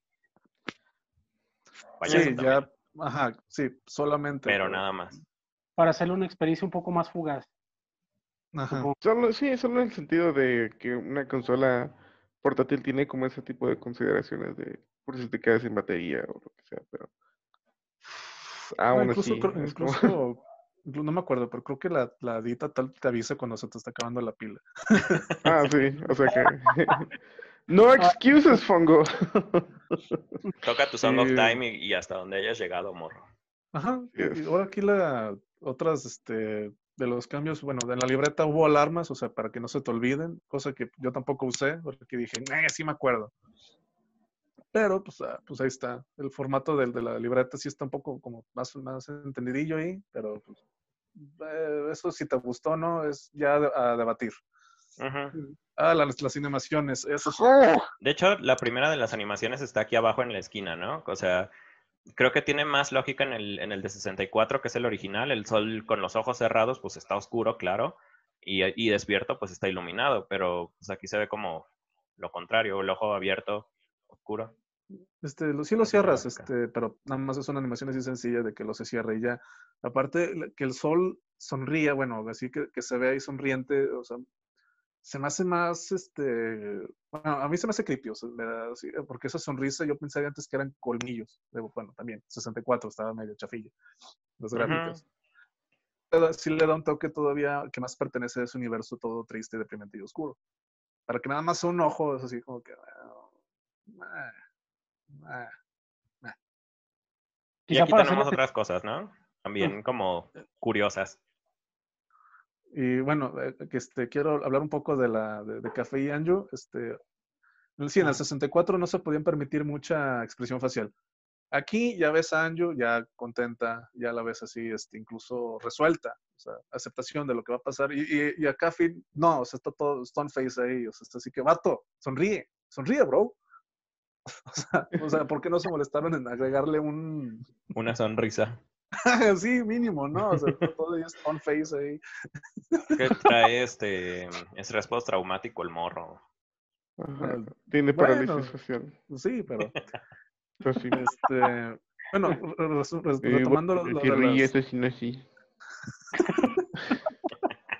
retomando lo de las animaciones, este, yo creo que no, creo que fue esto idea de los desarrolladores chafas que dijeron, es que se tardan mucho las animaciones, chavo, ¿qué hacemos? Ah, bueno, que se corten, porque la animación, por ejemplo, de cuando aparece el, templo de... Ah, la tortuga. de Woodfall, este, está la animación, sí, la primera vez completita, pero cuando vas en el segundo run, se corta. ¿Por qué? Para más rápido, pero ok, está bien, si quieres hacerlo así, déjame hacerlo, déjame presionar Start para que se corte la animación, no lo hagas tú. Y en la animación de la tortuga está toda chafa, no sé si ahorita tengamos chance de verlo en YouTube, porque se ve que sale, o sea, se ve que sale el agua, sale de la nada la tortuga y luego todavía más agua sale y es así de, oye, ¿cuánto? ¿De dónde salió el agua, no? Ah, en 64 lo lograron mejor, ¿por qué tú con la tecnología de punta no la usas? No, eso sí no te la perdono. También creo que hay una historia con lo de los gigantes, ¿no? Este, yo me acuerdo que ya cuando salen los, los cuatro gigantes, este, me acuerdo como que se tomaban un poco su tiempo para caminar, como para que se están estabilizando de su peso, pero ya aquí parece que van con turbo porque van caminando bien rápido y entonces mm, no, no, me acuerdo, no me acuerdo, Pedro, pero no lo dudo, no me acuerdo, pero no lo dudo nada. Como que sí sentí que iba un poco acelerado, pero bueno. bueno, entonces este, voy a seguir con un cambio que este, creo que es parte de, de estos cambios que no eran necesarios, que fue el, el nado de, del Sora. Eh, ya nado como una persona normal cuando se supone que es un pez. Ajá. La única justificación que estoy encontrando es por la pelea del jefe, porque esa sí la cambiaron completamente. Sí está muy interesante la pelea, me encantó, pero el nado. O sea, ya no brincas como delfín. Este, el único modo de hacerlo es con magia. Este, porque ya con la magia pues, ya nada así como el de 64, pero pues eso a la, a la vez es rebajarle pues, dificultad, ¿no? Me imagino esa pelea con el nado antes y sí habría estado un poco más complicado. Habría estado... es- en Mayoras, tiene que ser complicado el juego, ¿no? Tiene que ser fácil. Sí, bueno, no. al menos la, la experiencia original del Nintendo 64 era bastante complicada. De hecho, las primeras veces, bueno, yo tenía 10 años cuando lo empecé a jugar, eh, tardé casi dos meses en pasarlo, porque pues como te quitan todo y luego no te dan casi pistas, o tienes que saber bien inglés para, para encontrar las pistas, quizás también haya influido bastante ahí. Veo también que la, la luna que pusieron aquí en el, en el 3DS No, pues, sí, no jugaste la es- bestia está tan chida realmente. Ujú. Pues, y le agregaron colmillos, o sea, sí le quisieron hacer más aterradora, pero al hacer este los orificios de los ojos más grandes, ya no ves los ojos, por lo tanto ya no sientes esa mirada. Sí, yo O me sea, acuerdo, sí- bueno, cuando jugaba en el 64, en, en la poquito antes de que llegara la luna, que ves cómo se va acercando y los ojos siempre son la, la presencia ominosa de, de Majora's Mask. Ajá, entonces ahí, ahí la, como que sí la suavizaron un poquito al querer hacerla más aterradora y fue así de, chavo, le echaste ganas, muy bien, pero no va por ahí. No, pero ahora sí. Ah, ok. Va. Entonces, para ya para terminar esta plática de Majora's Mask, vamos a terminar con, pues, la parte que, bueno, de cierta manera provocó su resurgimiento y su, pues, estatus ahorita como, como esta joya escondida de Nintendo. No escondida, porque pues sí se, sí se conoció. Eh, que- Mask como juego eh, enigmático de alguna manera, pues provocó muchas secuelas o muchas obras que estaban relacionadas de una u otra manera. La primera, y de hecho este es semi-oficial hasta donde tengo entendido, es el manga que sacaron en el año 2000 de Majora's Mask. Los primeros ocho capítulos, digámoslo así, son, siguen fielmente, o ocho, que es un tomo, y luego los, bueno, no sé, no me acuerdo. Em, y el último volumen o el último fragmento de este manga es una historia en donde se explica que Mayora era una especie de dragón o de dinosaurio del que se sacó, creo lo mataron los humanos y luego de, de ahí se sacó la máscara, pero esto no es oficial. Entonces, eh, pues bueno, se considera como, como una extensión de la, de la historia, pero no, no oficial. No está en el juego, nunca se menciona nada está en el juego. Entonces, pues no, no está como relevante. Y aquí está la, que, la primera que menciona Diego, la- una que mencionó del, casi al principio del video, que fue el creepypasta del año 2010 de Ben Drowned. Sí, básicamente fue una... Fue todo un movimiento de lo que ahora se conoce como el ARG, que son los juegos como de realidad alterna, en donde es un juego donde tú no sabes que estás participando hasta que te das cuenta de que estás buscando pistas y cosas así. Te das cuenta que es como toda una comunidad.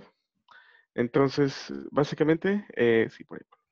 Em, lo que ocurrió fue que un usuario en el foro paranormal de 4chan empezó a postear que supuestamente se había encontrado con una copia de, del juego que, este, que al parecer no, no funcionaba de la misma forma que, que las otras copias, en el sentido de que el juego como que estaba tratando de comunicarse supuestamente con él.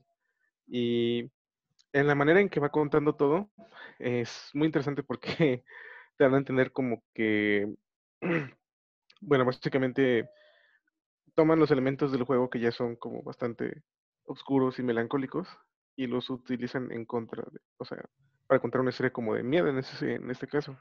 Eh, lo que es supuestamente famoso de esta historia es que en la historia el juego, la canción de Song of Healing era lo que se escuchaba de fondo porque estaban los gráficos como mal, este, están como rotos. Pero si te fijas, en realidad la canción no estaba al revés, nada más tenía como que notas adicionales.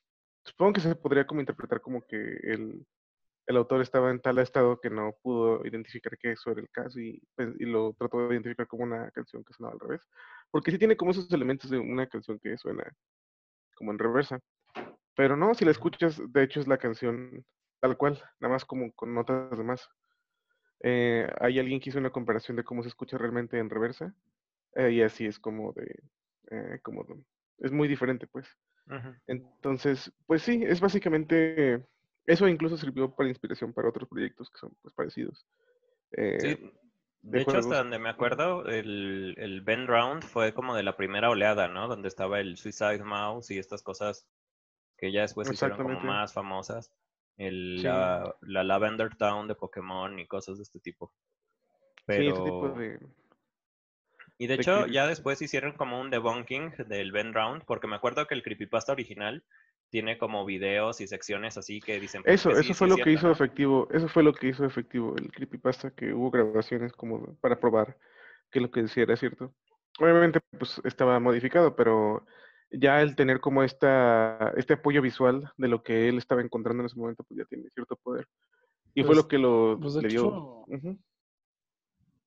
En la, en la época, este, la gente se lo creyó. Un- o sea, tuvo que haber gente con videos Lo que- explicando, no, ajá. chavos, esto se hace así, se hace así, entonces no. Lo que pasa es que si hubiera salido y hubiera dicho, ah, es falso, güey, no hubiera perdido todo ese como misticismo del, del ARG, de, Ujú. de que es algo que es real hasta que algo lo contradice, ¿no? Entonces, eso fue lo interesante de, esa, de toda esa historia. Obviamente ya, ya cuando empezó a meter cosas como de que él se comunicó con él a través de, de Cleverbot y cosas así, ya eh, no, es- no, ya eso entra en demasiados tecnicismos, pero al menos como comenzó en la historia con los detalles del juego, muy interesante. Sí, y bueno, ya, yo me acuerdo que ya en, más adelante se, se demostró que era a través del Game Shark, ¿no? Que se podían hacer muchas cosas de las que salen en el, en el A través de la emulación original. misma, ajá, Ajá. a través de la emulación puedes recrear los efectos que él hacía, que era que Link se prendía en llamas y que cargaba el estado de Link en cierta, en cierta parte que era parte de la historia, ¿no? De que en vez de aparecer donde normalmente desaparecías, aparecías muerto enfrente del Skull Kid que reía una y otra Y, una cosa que, que me acuerdo que le afectó mucho o que le ayudó mucho más bien a, a este creepypasta es lo que dices justamente de la música. Eh, los Zelda siempre se han caracterizado por tener una música bien padre. Y, Sí. y en el caso de Majora's Mask, todas las canciones son como bien melancólicas y bien tristes. Sí, Eh, de hecho, la- hay una que es la Song of Emptine- Emptiness, si mal no recuerdo cómo se llama. Elegy of Ballad. Emptiness. L- LG, LG of Emptiness. Y esa era una que permitía dejar como estatuas vacías de ti atrás. Y eso es como cuando te lo da el rey de Icana, que es justamente esta tierra de los muertos, es como te, va- te Ah, voy a dar un soldado que no se va a cansar y no sé qué, pero pues es una estatua, un clon de ti, pero como de madera vacío. Bueno, sonaba a madera Que cuando no- le pegabas. Que, que no, que no va a temblar ante la oscuridad, algo así. Ujú. Lo que yo nunca entendí, bueno, no sé qué tipo de mensaje tenga, yo creo que sí, es por qué las estatuas están tan creepy, al menos en el 64. Porque estaban vacías, precisamente eran que querían darte a entender esa... Sí, ¿verdad? Porque la, la cara del mismo Link es como, de hecho lo usan precisamente en Background. Aprovechan básicamente todo lo que es raro de Majora's Mask y una de las cosas que eran raras era eso, la, la cara de, del clon de, de ti, de, de, de Link, se podría decir. Sí, es como una cara extraña que no había, que no se ve en ninguna otra parte del juego. sí, porque, es- exacto, porque, o sea, las otras máscaras puedo entender que a lo mejor es así como eran en realidad, porque, o sea, cuando te pones la del Goron, te ves como el héroe Goron, cuando la del Sora, el héroe Sora, y que bueno, la del Deku, nunca te aclaran cómo era el Deku en realidad, pero me imagino que así es como era el hijo del mayordomo. Pero la de Link es la única que digo, no tiene como que una base este, establecida dentro del mismo juego para que te digan que esta es la apariencia de Link. O sea, en tal caso tendría que estar igualito a Link. Pero no, está muy creepy esa estatua. Lo que yo nunca entendí. Va a tener algún significado, no sé. Pero Sí. e- es un dato curioso eso. Bueno, a mí se me hace curioso. Así es. Y bueno, conforme fueron pasando los años, también em- empezaron a surgir como muchos remixes de, de las canciones. Las más conocidas, y de hecho la más popular de Mayoras, es el, la Song of Healing, que es justamente esta canción, pues clave para los momentos en los que tienes que eh, eliminar un alma atormentada. Y, y no sé, supongo que por, por toda esta idea de, de que te va a sanar para siempre, pues también es como muy harrowing, no sé cómo en español. ¿Cuál sería la palabra? Pero es como eso, como... Sombrío, no, muy... Ajá, como sombrío, como desesperanzador. Te cura, pero... O en un te sentido más... desapareces. Ajá, exactamente. Pues Casi un, Pues- es un eufemismo muy, ¿no? Como ya sabes, curar. básicamente es algo similar como a lo mejor de las curas de la muerte. Ujú, Sí, quién sabe, porque sí es, es este, bueno, no sé, es como de las más comunes y de hecho personas que siguieron eh, re- haciendo remixes del, del soundtrack, pues ahí tenemos al más conocido es Teofani, que tiene 20 canciones ahorita o 18 si mal no recuerdo, y tiene remixes desde muy básicos como la del Deku Palace, que está muy, muy, muy padre esa versión. Tiene la de la pelea con Odolwa, el jefe de Goosefall y tiene la más conocida, que de hecho fue con la que, con la que se presentó al mundo, que es la de Time's End, que es justamente la, la sección de los cinco minutos que quedan antes de que se estrelle la luna, pero con un remix con muy, muy, muy creepy. Bueno, está muy, muy padre el, el remix que hace este señor. Em, en el 2016, bueno, saca la segunda parte, la segunda serie de álbumes. Y, y para esta etapa ya Nintendo como que se había dado cuenta de que había gente que sí quería a su franquicia pues casi olvidada de Majora's Mask, porque Locarina siempre estuvo como en el como en el reflector, ¿no? Siempre fue como el, el Zelda. Y recuerdo que en Club Nintendo, que pues es la referencia que tengo, siempre decían, es que el Majora siempre estaba por debajo del de este y es un juego más chiquito y más feo. Exactamente. Sí, ah, bueno, no, yo no. Quién sabe por qué dije eso, pero quizás jugablemente, no sé, pero es que a mí no me Lo lo que pasa es que parece. era, era tan diferente para lo que se esperaba en ese tiempo. Precisamente por toda esa como falta de heroísmo que, que era lo que incluso tenía como el Ocarina, ¿no? Que esos momentos de, de gloria donde eh, se apareció el héroe del tiempo ya con la espada y etcétera, etcétera, ¿no? Como esos momentos de como de un heroísmo muy clásico. De este juego pues está muy vacío de eso, de hecho es una experiencia pues se puede decir que adelantada a su tiempo, como sí, hasta se podría decir como un rechazo incluso de ese heroísmo clásico y se va más Ah. como al lado de la desesperación. Hasta estoy teorizando que a lo mejor este, ese producto este, lo tratan de como que de ocultar porque pues no cumple con la visión que querían de un Zelda. Bueno, quién sabe, porque desde, ese, desde el Majora's yo no, yo no he visto al menos eh, un Zelda que le o sea, sí, vi- eh, un Zelda tan oscuro como ese. Porque, por Bueno, ejemplo, de hecho, es, de hecho es al contrario, porque por ejemplo tenemos al Twilight Princess y en ese sí lo dijeron como, es un juego oscuro, chavos, pero lo está intentando. O sea, ahí exacto, no, no es sutil. sabes que lo están intentando tanto que no queda. Y. Mayoras no lo intentaron, fue así de que hagamos el, Solo lo fue, en un año. Y, sí, y ya fue. O sea, por ejemplo, de hecho ahorita está la noticia que el Breath of the Wild 2 va a ser más oscuro que Mayora, pero va a pasar la misma. Van a intentar no demasiado y no va, no va a quedar. No, es que ya cuando, cuando tú buscas que sea oscuro, es como, eh, pues te vas a, lo- a los Ajá. tropes básicos, ¿no? Como todo Exacto, triste y así. Y Mayoras, pues no, solo es que sí, apareció. y Así ahí pues. va a ser como que buscas una idea en particular, pero solo estás buscando que tenga ese feeling, mientras que el feeling de Majora's viene en consecuencia de lo que querían que fuera Majora's en, en primer lugar. Y eso fue como una causa de, de, de por qué fue tan creepy. No buscaron que fuera creepy desde el principio, sino que buscaron una historia muy específica y su interpretación fue así. Pero si ya se van desde el principio pensando, sí, va a ser creepy, entonces va a ser como, desde ahí vas a caerle, este, checarle la movida y no, no va a tener el efecto que quieren. Sí, se va a ver, o sea, se va a ver que lo estás intentando mucho. O sea, ya, ya el hecho de que lo estés intentando, ya. O sea, no, ya mejor no le muevas, chavo. Es, es triste Sí. porque es triste, pues no, o sea, Sí, nada más tienes porque que sean, tener como, es que se nota cuando es genuino, genuino ¿no? Ajá, No, la que- genu- genuinidad. Exacto. Sí, sí, te van a decir, mira, chavo, aquí llora, esto es triste. Eh, no. Aplaude, ajá. De aquí, Bravo. ajá. Sí, no, definitivamente no. Por eso, por eso digo que el Majora's, este, más que este, creo que es el juego de los Zeldas, creo que es el más oscuro que hay, no, no he visto ninguno, porque incluso sacaron el, ¿cómo se llamaba chino? El, el el remake. Ah, eh, Link's Awakening, sí. Link's Awakening, que digo, también tiene una historia, una historia oscura de trasfondo, que bueno, es eh, supuestamente que el mundo se da a entender que es un sueño de Link, que lo que ocurre ahí está, pues es gente que en realidad no existe, y pues bueno, ok, ese trasfondo está bastante deprimente, pero la atmósfera de Mask, acci- accidental o no, la verdad no creo que no haya algún Zelda hasta ahora que, que la supere, o sea, en, en ese sentido Majora's es Es pura atmósfera, básicamente. Exacto. O sea, y el gameplay está chido y todo lo que tú quieras, pero que eso de que dice el Club Nintendo de que es que está por debajo del Ocarina, bueno, ya es cuestión muy subjetiva, pero yo creo que Sí, es pues. comparar Que agua también con... es una opinión de hace 25 años Sí, de gente que exactamente. no era como crítica, ¿no? Bueno, Ajá. quién sabe qué tan Exact- sido. exactamente. Sí, es algo que preda la crítica de videojuegos. Era cuando todo era bien chido y nada más algo.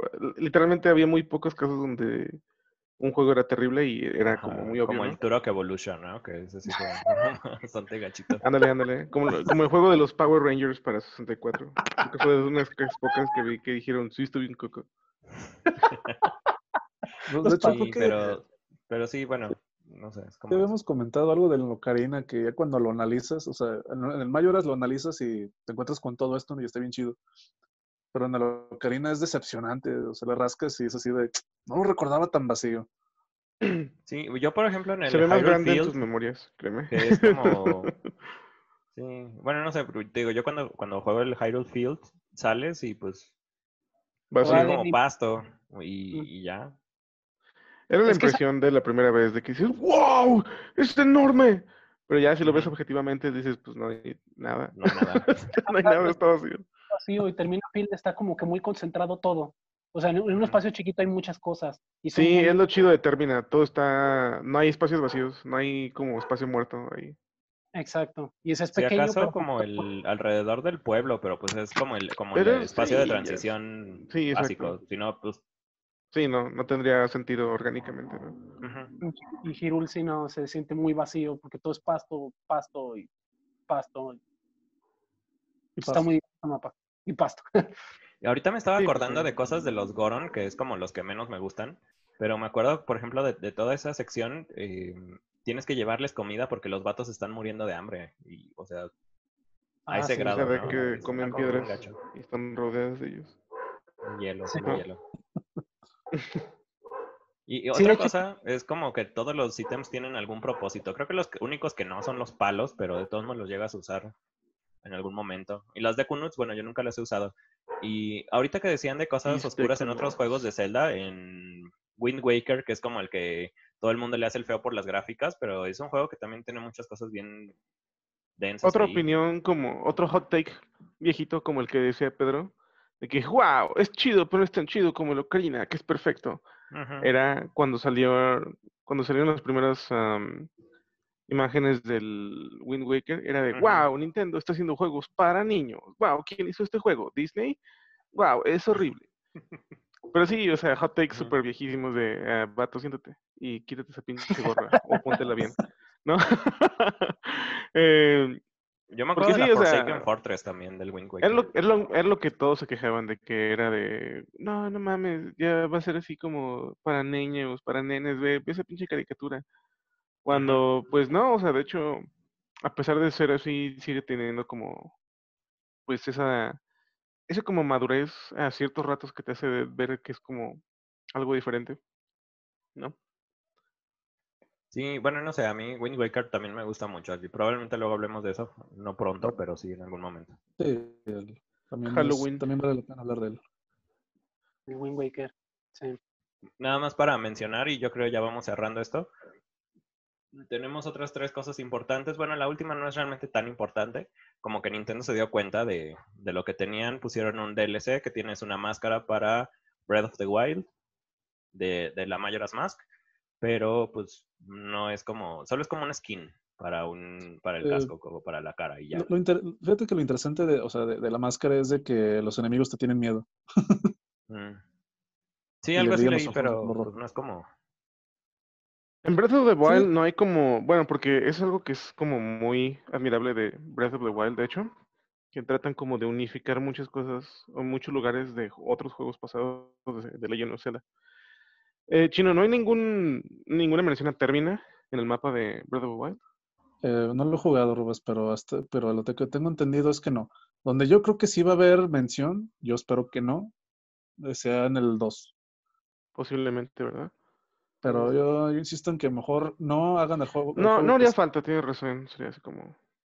Bueno, es que no es necesario. Y bueno, aparte, no sé, aparte si lo hacen se, se estarían contradiciendo, porque le estaba comentando a Pedro que en el Hyrule Historia, que es ya la historia oficial, o sea, de, de Zelda, la timeline así ya oficial, termina al parecer no, no es real, porque en ese, en ese libro menciona que cuando Link se va, se retira, termina, dejó de ser, o sea, dejó de existir.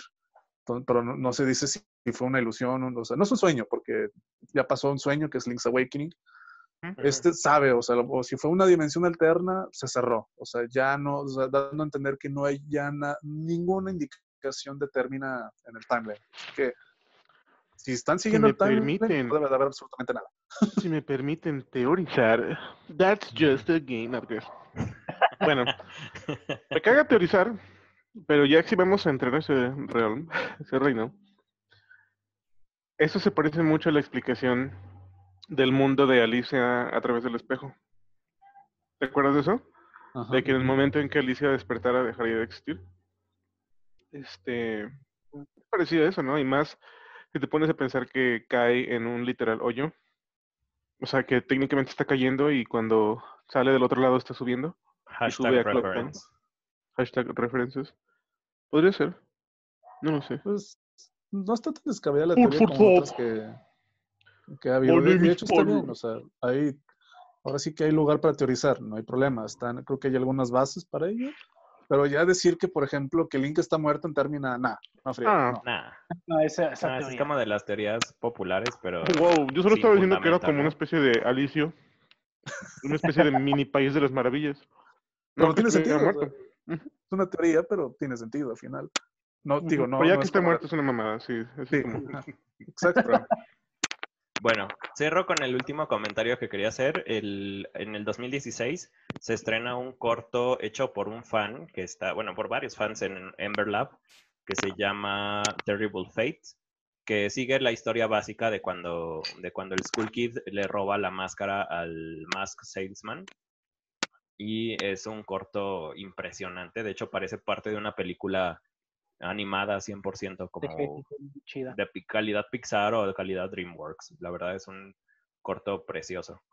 Eh, y es, sí, es, la historia es muy sencilla, dura cuatro minutos, pero de, de hecho la- el screen cap que puse aquí, pues no, no le hace justicia al, al, corto. al- sí, al corto. Entonces, pues no sé, no sé si quieren agregar alguna otra cosa de Majora's Mask. Pues sobre ese, ese corto, este, de hecho, la primera vez no solo me impresionó porque, por lo fiel que era en, cuestión del diseño de personajes, sino que, bueno, excepto lo del pico del Skull porque en realidad no se sabe. Pero, o sea, ve, ve, por ejemplo, una faceta así como triste del vendedor de máscaras que, bueno, todo el tiempo lo ves con su sonrisa y una que otra vez enojado.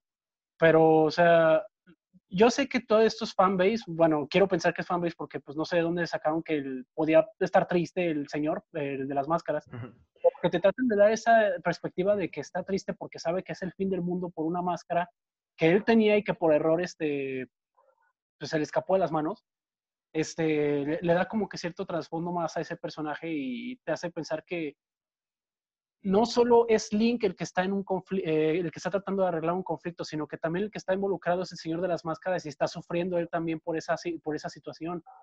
Entonces, y bueno, y aparte del Skull Kid, ¿no? Entonces, este, e- eso, agregado también a que, bueno, al Skull Kid, que si bien, si bien en una parte del juego te hablan un poco de su historia previo a tener la máscara de Mayora, aquí la, la parte en la que se la pone por curiosidad, este, y la, la forma en la que cómo se está retorciendo, quiero pensar que de dolor, porque la cámara, la- porque la cámara, porque la máscara lo está poseyendo, o sea, esa parte se me hizo muy bien hecha, y para hacer un fanmade, como dijiste Sergio, la verdad sí está muy, muy, muy padre. No, incluso para hacer es- de estudio cinematográfico se lleva de calle a muchos, ¿eh? Sí, Y cosas importantes de ese corto, el- lo que dices de que se está retorciendo de dolor, pues es un guiño a cuando Link se pone las máscaras de las transformaciones. De Mm, alguna fíjate. manera el Skull Kid se transforma en la Majora's Mask. Y a mí algo que, bueno, me llamó la atención hace rato que estaba armando esto, em, bueno, porque se me vieron ideas igual para entrar al fan theory. Eh, no sé qué tanta abolición tenga el Skull Kid, pero me imagino si hubiera caído en manos de otra persona, qué clase de... De Ganondorf. de ajá, o de qué clase de consecuencias hubiera tenido, porque el Skull Kid a fin de cuentas pues es inocente, es un niño, travieso pues, pero es un niño.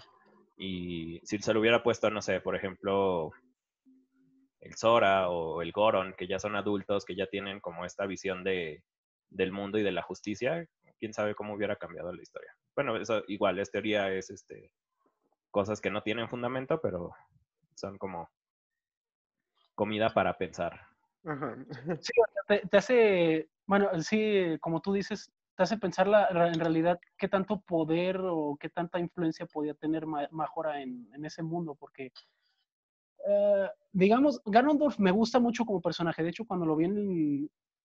Para mí el Ganon de Ganon es el que salió en el Ocarina of Time, ya cuando se transforma en el cerdo gigante con cuernos, todo con relámpagos, dos espadas, murallas de fuego, súper oscuro en una arena, que hay un abismo abajo, o sea, está genial ese diseño, pero...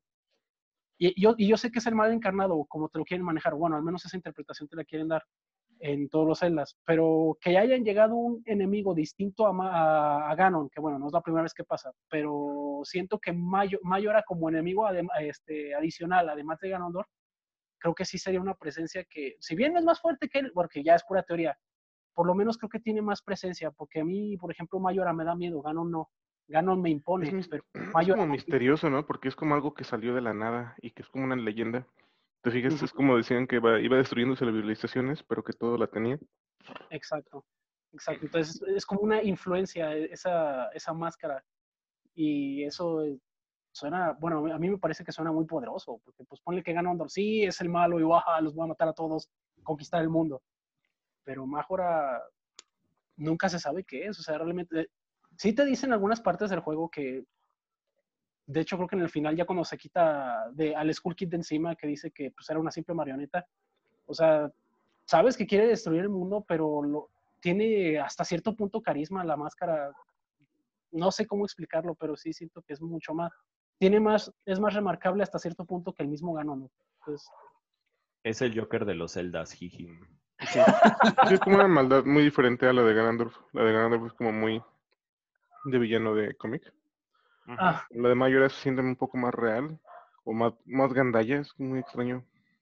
Este. Sí, porque realmente por todos los lugares por los que pasa hace destrozos, entonces es como... Y aparte es omnipresente, ¿no? Ajá. Como no hay rincón y no hay ningún lugar de término en el que no haya afectado Mayoras Mask, como exactamente. absoluto.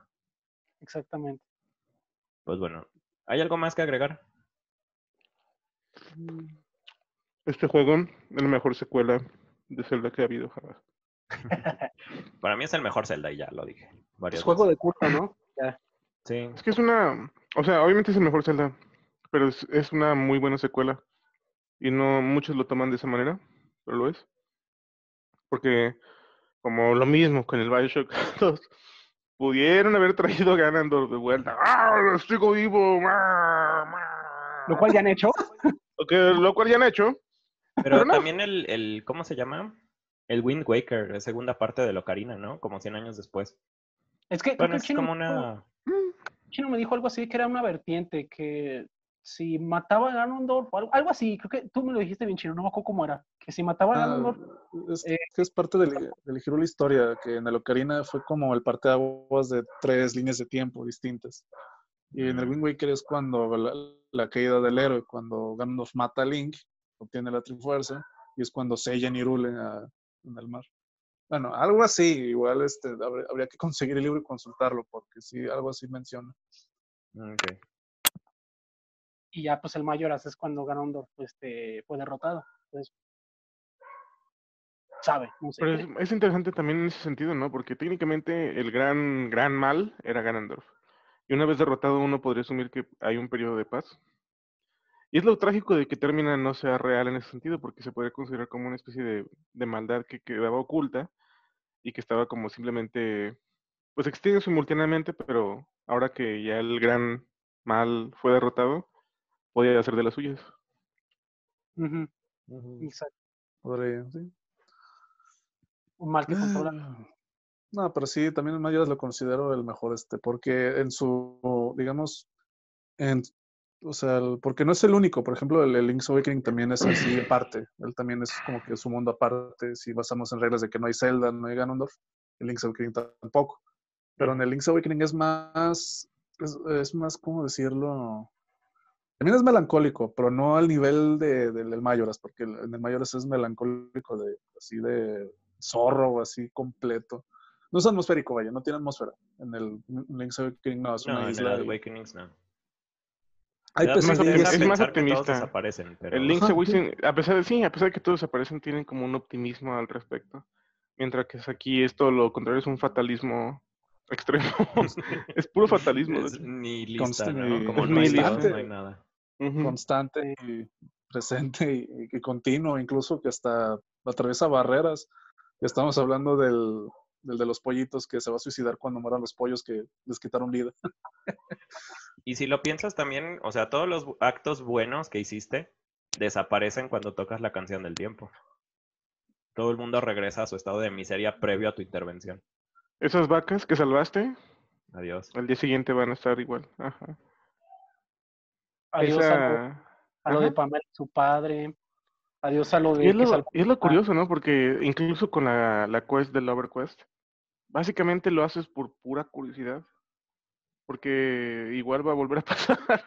Igual van a tener esa falta de resolución, ambos van a morir apa- apartados. Y aún en el mejor de los escenarios es como miserable, o sea, no, nada pasó, nada, nada se resolvió más en que en el sentido, eh, pues sí, práctico de, de la resolución, en donde al fin tienen esa respuesta. Pero, Termina el conflicto, pero Es ajá, que, pero de hecho, ¿para, ¿para ujú. qué fin si ya es muy tarde? Ajá. ajá, Es que no, no lo solucionas. Mira, por ejemplo, poniéndose a pensar en el, en el, el- el hijo del, del, del mayordomo de Eku, está muerto. Se puede ver al final. Este, el, el- el- el héroe Gorón está muerto. O sea, y fue nombrado patriarca de la, de, de- de la tribu Gorón, o es así, pero está muerto, ¿no? O sea, no va a regresar. Entonces ahí va a haber otro conflicto.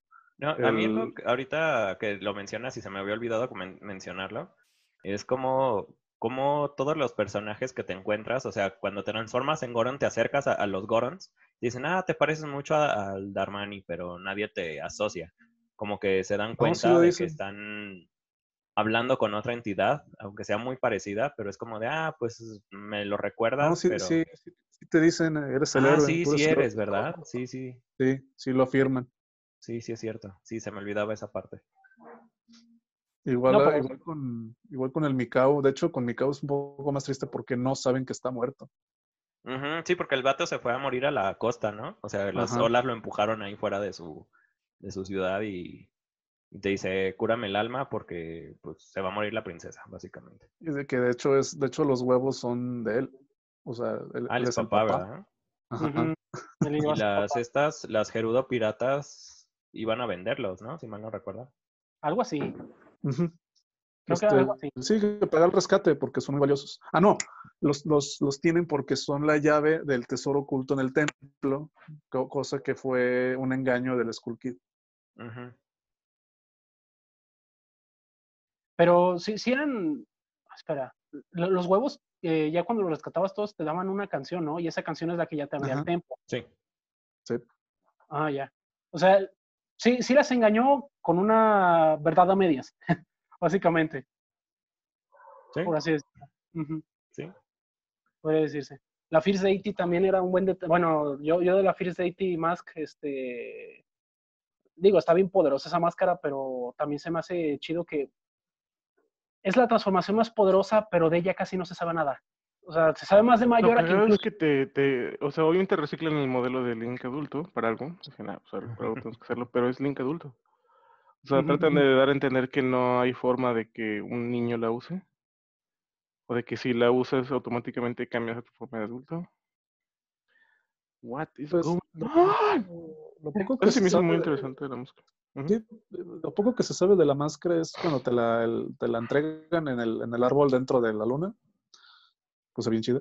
Y en, el, en una en una piedra sheikah de las Gossip Stones que te dicen que o sea que era, algo tan, tan, tan gacho que lo tuvieron que haber este, este como que cerrado, así enviado a otro lado. De hecho, la descripción que, que te dicen cuando te la dan es, ¿podría ser esta máscara tan mala como la de Mayura? Ajá. Pero no dicen Ajá. tan poderosa, dicen tan mala. As bad. Como de, oh, shit. Estás hablando como de una fuerza igual, o sea, no, no es...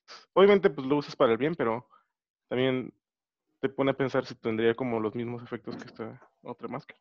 Y esa sí solo se genera de la nada, ¿no? Como una fuerza equilibradora de Mayora, pero, pero no hay Ay. como nada, nada, no se sabe nada. Digo que mega equilibradora, porque ya cuando te la pones es como... Sí, no, esa máscara se lleva Mayora de oro. Digo, de por sí la pelea no es muy difícil, pero, o sea, ya con eso es como de... Sí, o sea, sí es más fácil. De hecho, por eso como que el, el, el 3DS, eh, hasta eso medio punto bueno, malo, debatible, fue de que pues ya las peleas no te puedes, no puedes usar la del, la del Fierce Deity. Creo que nada más con Odolwa, porque el, y con el God, si acaso, podrías, pero ya del York no, sé si ya es en el agua, no puedes usar la máscara Fierce Mm. Como para aligerar un poco el, nivelar el reto. El nerf. Ajá. No, y aparte se siente como que la recompensa, ¿no? O sea, in- independientemente de todo el misterio que tiene la, la Fierce Deity más, este, o sea, me, me gusta el hecho de que te la dan cuando tienes todas las máscaras, te la dan los niños que quién sabe de dónde demonios salieron, pero te la dan esos niños misteriosos en la luna, es, eh, y tienes que completar un calabozo extra, que básicamente yo lo interpreté como es el templo de Mayora, por así decirlo, que es la luna. Entonces, Y es este, o sea, opcional. y es opcional, exacto, pero es, pero es que es opcional. Entonces, prácticamente es como que la culminación de todos tus esfuerzos terminaron en esa máscara, en ese poder que solo tú puedes pues, manejar, me imagino, porque pues nadie, ni, modo que llegues y se la des a un güey y pues ya la vaya a usar, ¿no? Entonces, este, a mí, a mí por lo menos en ese sentido me, me, me captó más, Ah, y- este, y más fuerza. también porque- te la dan, y también es forzoso que tengas todas las máscaras para que te den eso. Ajá, exacto. Esa es otra cosa. O sea, te la, eh, prácticamente es como si todo termina, este, bueno, no, no, no, no, no decirlo recompensa, pero básicamente es como tu propia recompensa, tu, tu propia recompensa personal por haber terminado todas las quests. Este, pero sigue el sentimiento ahí de, ¿y esta máscara de dónde demonios salió? ¿Y por qué me está diciendo esta descripción de, de maldad? Por- Bueno, con eso terminamos la discusión general de Majora's Mask. y vamos a pasar ahora a la parte del cuento. Este cuento se llama eh, La Luna, es de mi libro Los Arcanos de la Peste, es el libro número 13 de la serie del Gran Vacío. Les recuerdo que pueden encontrar estos cuentos ya sea en Wattpad o en otros servicios de, eh, de lectura o, de- o que estén relacionados con libros. Em, este, de hecho, no estoy seguro, pero si no, lo haré ahorita terminando de grabar. Este libro lo pueden encontrar completo de manera gratuita en Lectu y estoy viendo en qué otra plataforma lo puedo distribuir para que puedan seguir la lectura si gustan ahí, o si no, en mi Wattpad, que es The Great Void E- EGB. Es, bueno, por eso, el gran ¿no? Entonces pasamos a la lectura del cuento de la luna. Este está ambientado en el universo de Wanderers, que es la, rama de ciencia ficción del Gran Vacío, pero pues bueno, sigue siendo parte de, este, de esta parte de Urim. La luna. Fecha desconocida, biosfera 203, planeta anómalo, Minterra. Te veías muy guapo parado junto al lago. La luna, siempre creciente, estaba a tu espalda, alta en el cielo, en rumbo a su descenso anual. Me habías dicho aquella tarde que te parecía increíble cómo era que bajaba desde el cielo, como cansada, y llegaba todos los ciclos a que los gigantes la volvieran a empujar. Venían desde el pantano y del bosque, del cañón y del océano, hasta el pueblo. Venían siempre, todos los años, y todos los años yo me preocupaba de que se fuera a estrellar. Y venías tú a abrazarme, y me decías que no había nada que temer, que si algo se caía no sería la luna, y que se lo hiciera, pondrías tu cuerpo para protegerme. Yo me sentía feliz y a salvo, y año tras año tenías razón. Tres días antes, los gigantes eran invocados. La gente se reunía en torno a la colosal plataforma y se cantaba, y aquella aguja oscura que sostenía la luna amplificaba los cantos, resonaba hasta las montañas, atravesaba el mundo. Volteaste a mirarme, me tomaste de la mano, yo siempre temiendo una catástrofe, tú siempre tan tranquilo. Bajamos, corrimos, llegó la tormenta alimentada por la música de una ocarina al fondo, la luna a cada instante creciente, tú a cada paso tan seguro. Me dijiste que querías divertirte, llegar al festival, ir por panes y leche, quién sabe, incluso ir a ver la luna reflejada junto a las ranas del estanque. Un día pasa volando, dijiste, y creo que tenías razón. Rentamos un cuarto para los dos, me abrazaste, miramos juntos a través de la ventana. La luna ya estaba tan cerca, o oh gigantes, tan cerca, que las estrellas habían desaparecido detrás de ella. Imponente, temible como nunca, y como siempre, cada año. Hablamos con algunas personas. El este, dijeron, los preocupaba. Había alguna enfermedad, le sugerí, pero dijeron que eran espectros. Todo el cañón está plagado de fantasmas, no se acerquen. Solo queda una pequeña familia, pero no van a aguantar. ¿Y qué más da? agregó un soldado en una mesita de la esquina, si se nos va a caer la luna encima. Me tomaste de la mano y me sacaste de allí. Siempre fuiste así, y siempre te amé por eso. No querías conflictos. Te fastidiaba la gente necia. No había visto que año tras año seguíamos vivos. Salimos, llegamos a la habitación, y casi tropiezas cuando se sintió el primer temblor el primero de muchos. Me miraste sorprendido, como si aquello ya hubiera pasado antes. La luna podía venirse abajo, pero te aterraban los temblores. Tu papá murió en uno, ¿te acuerdas? Me sacaste de allí.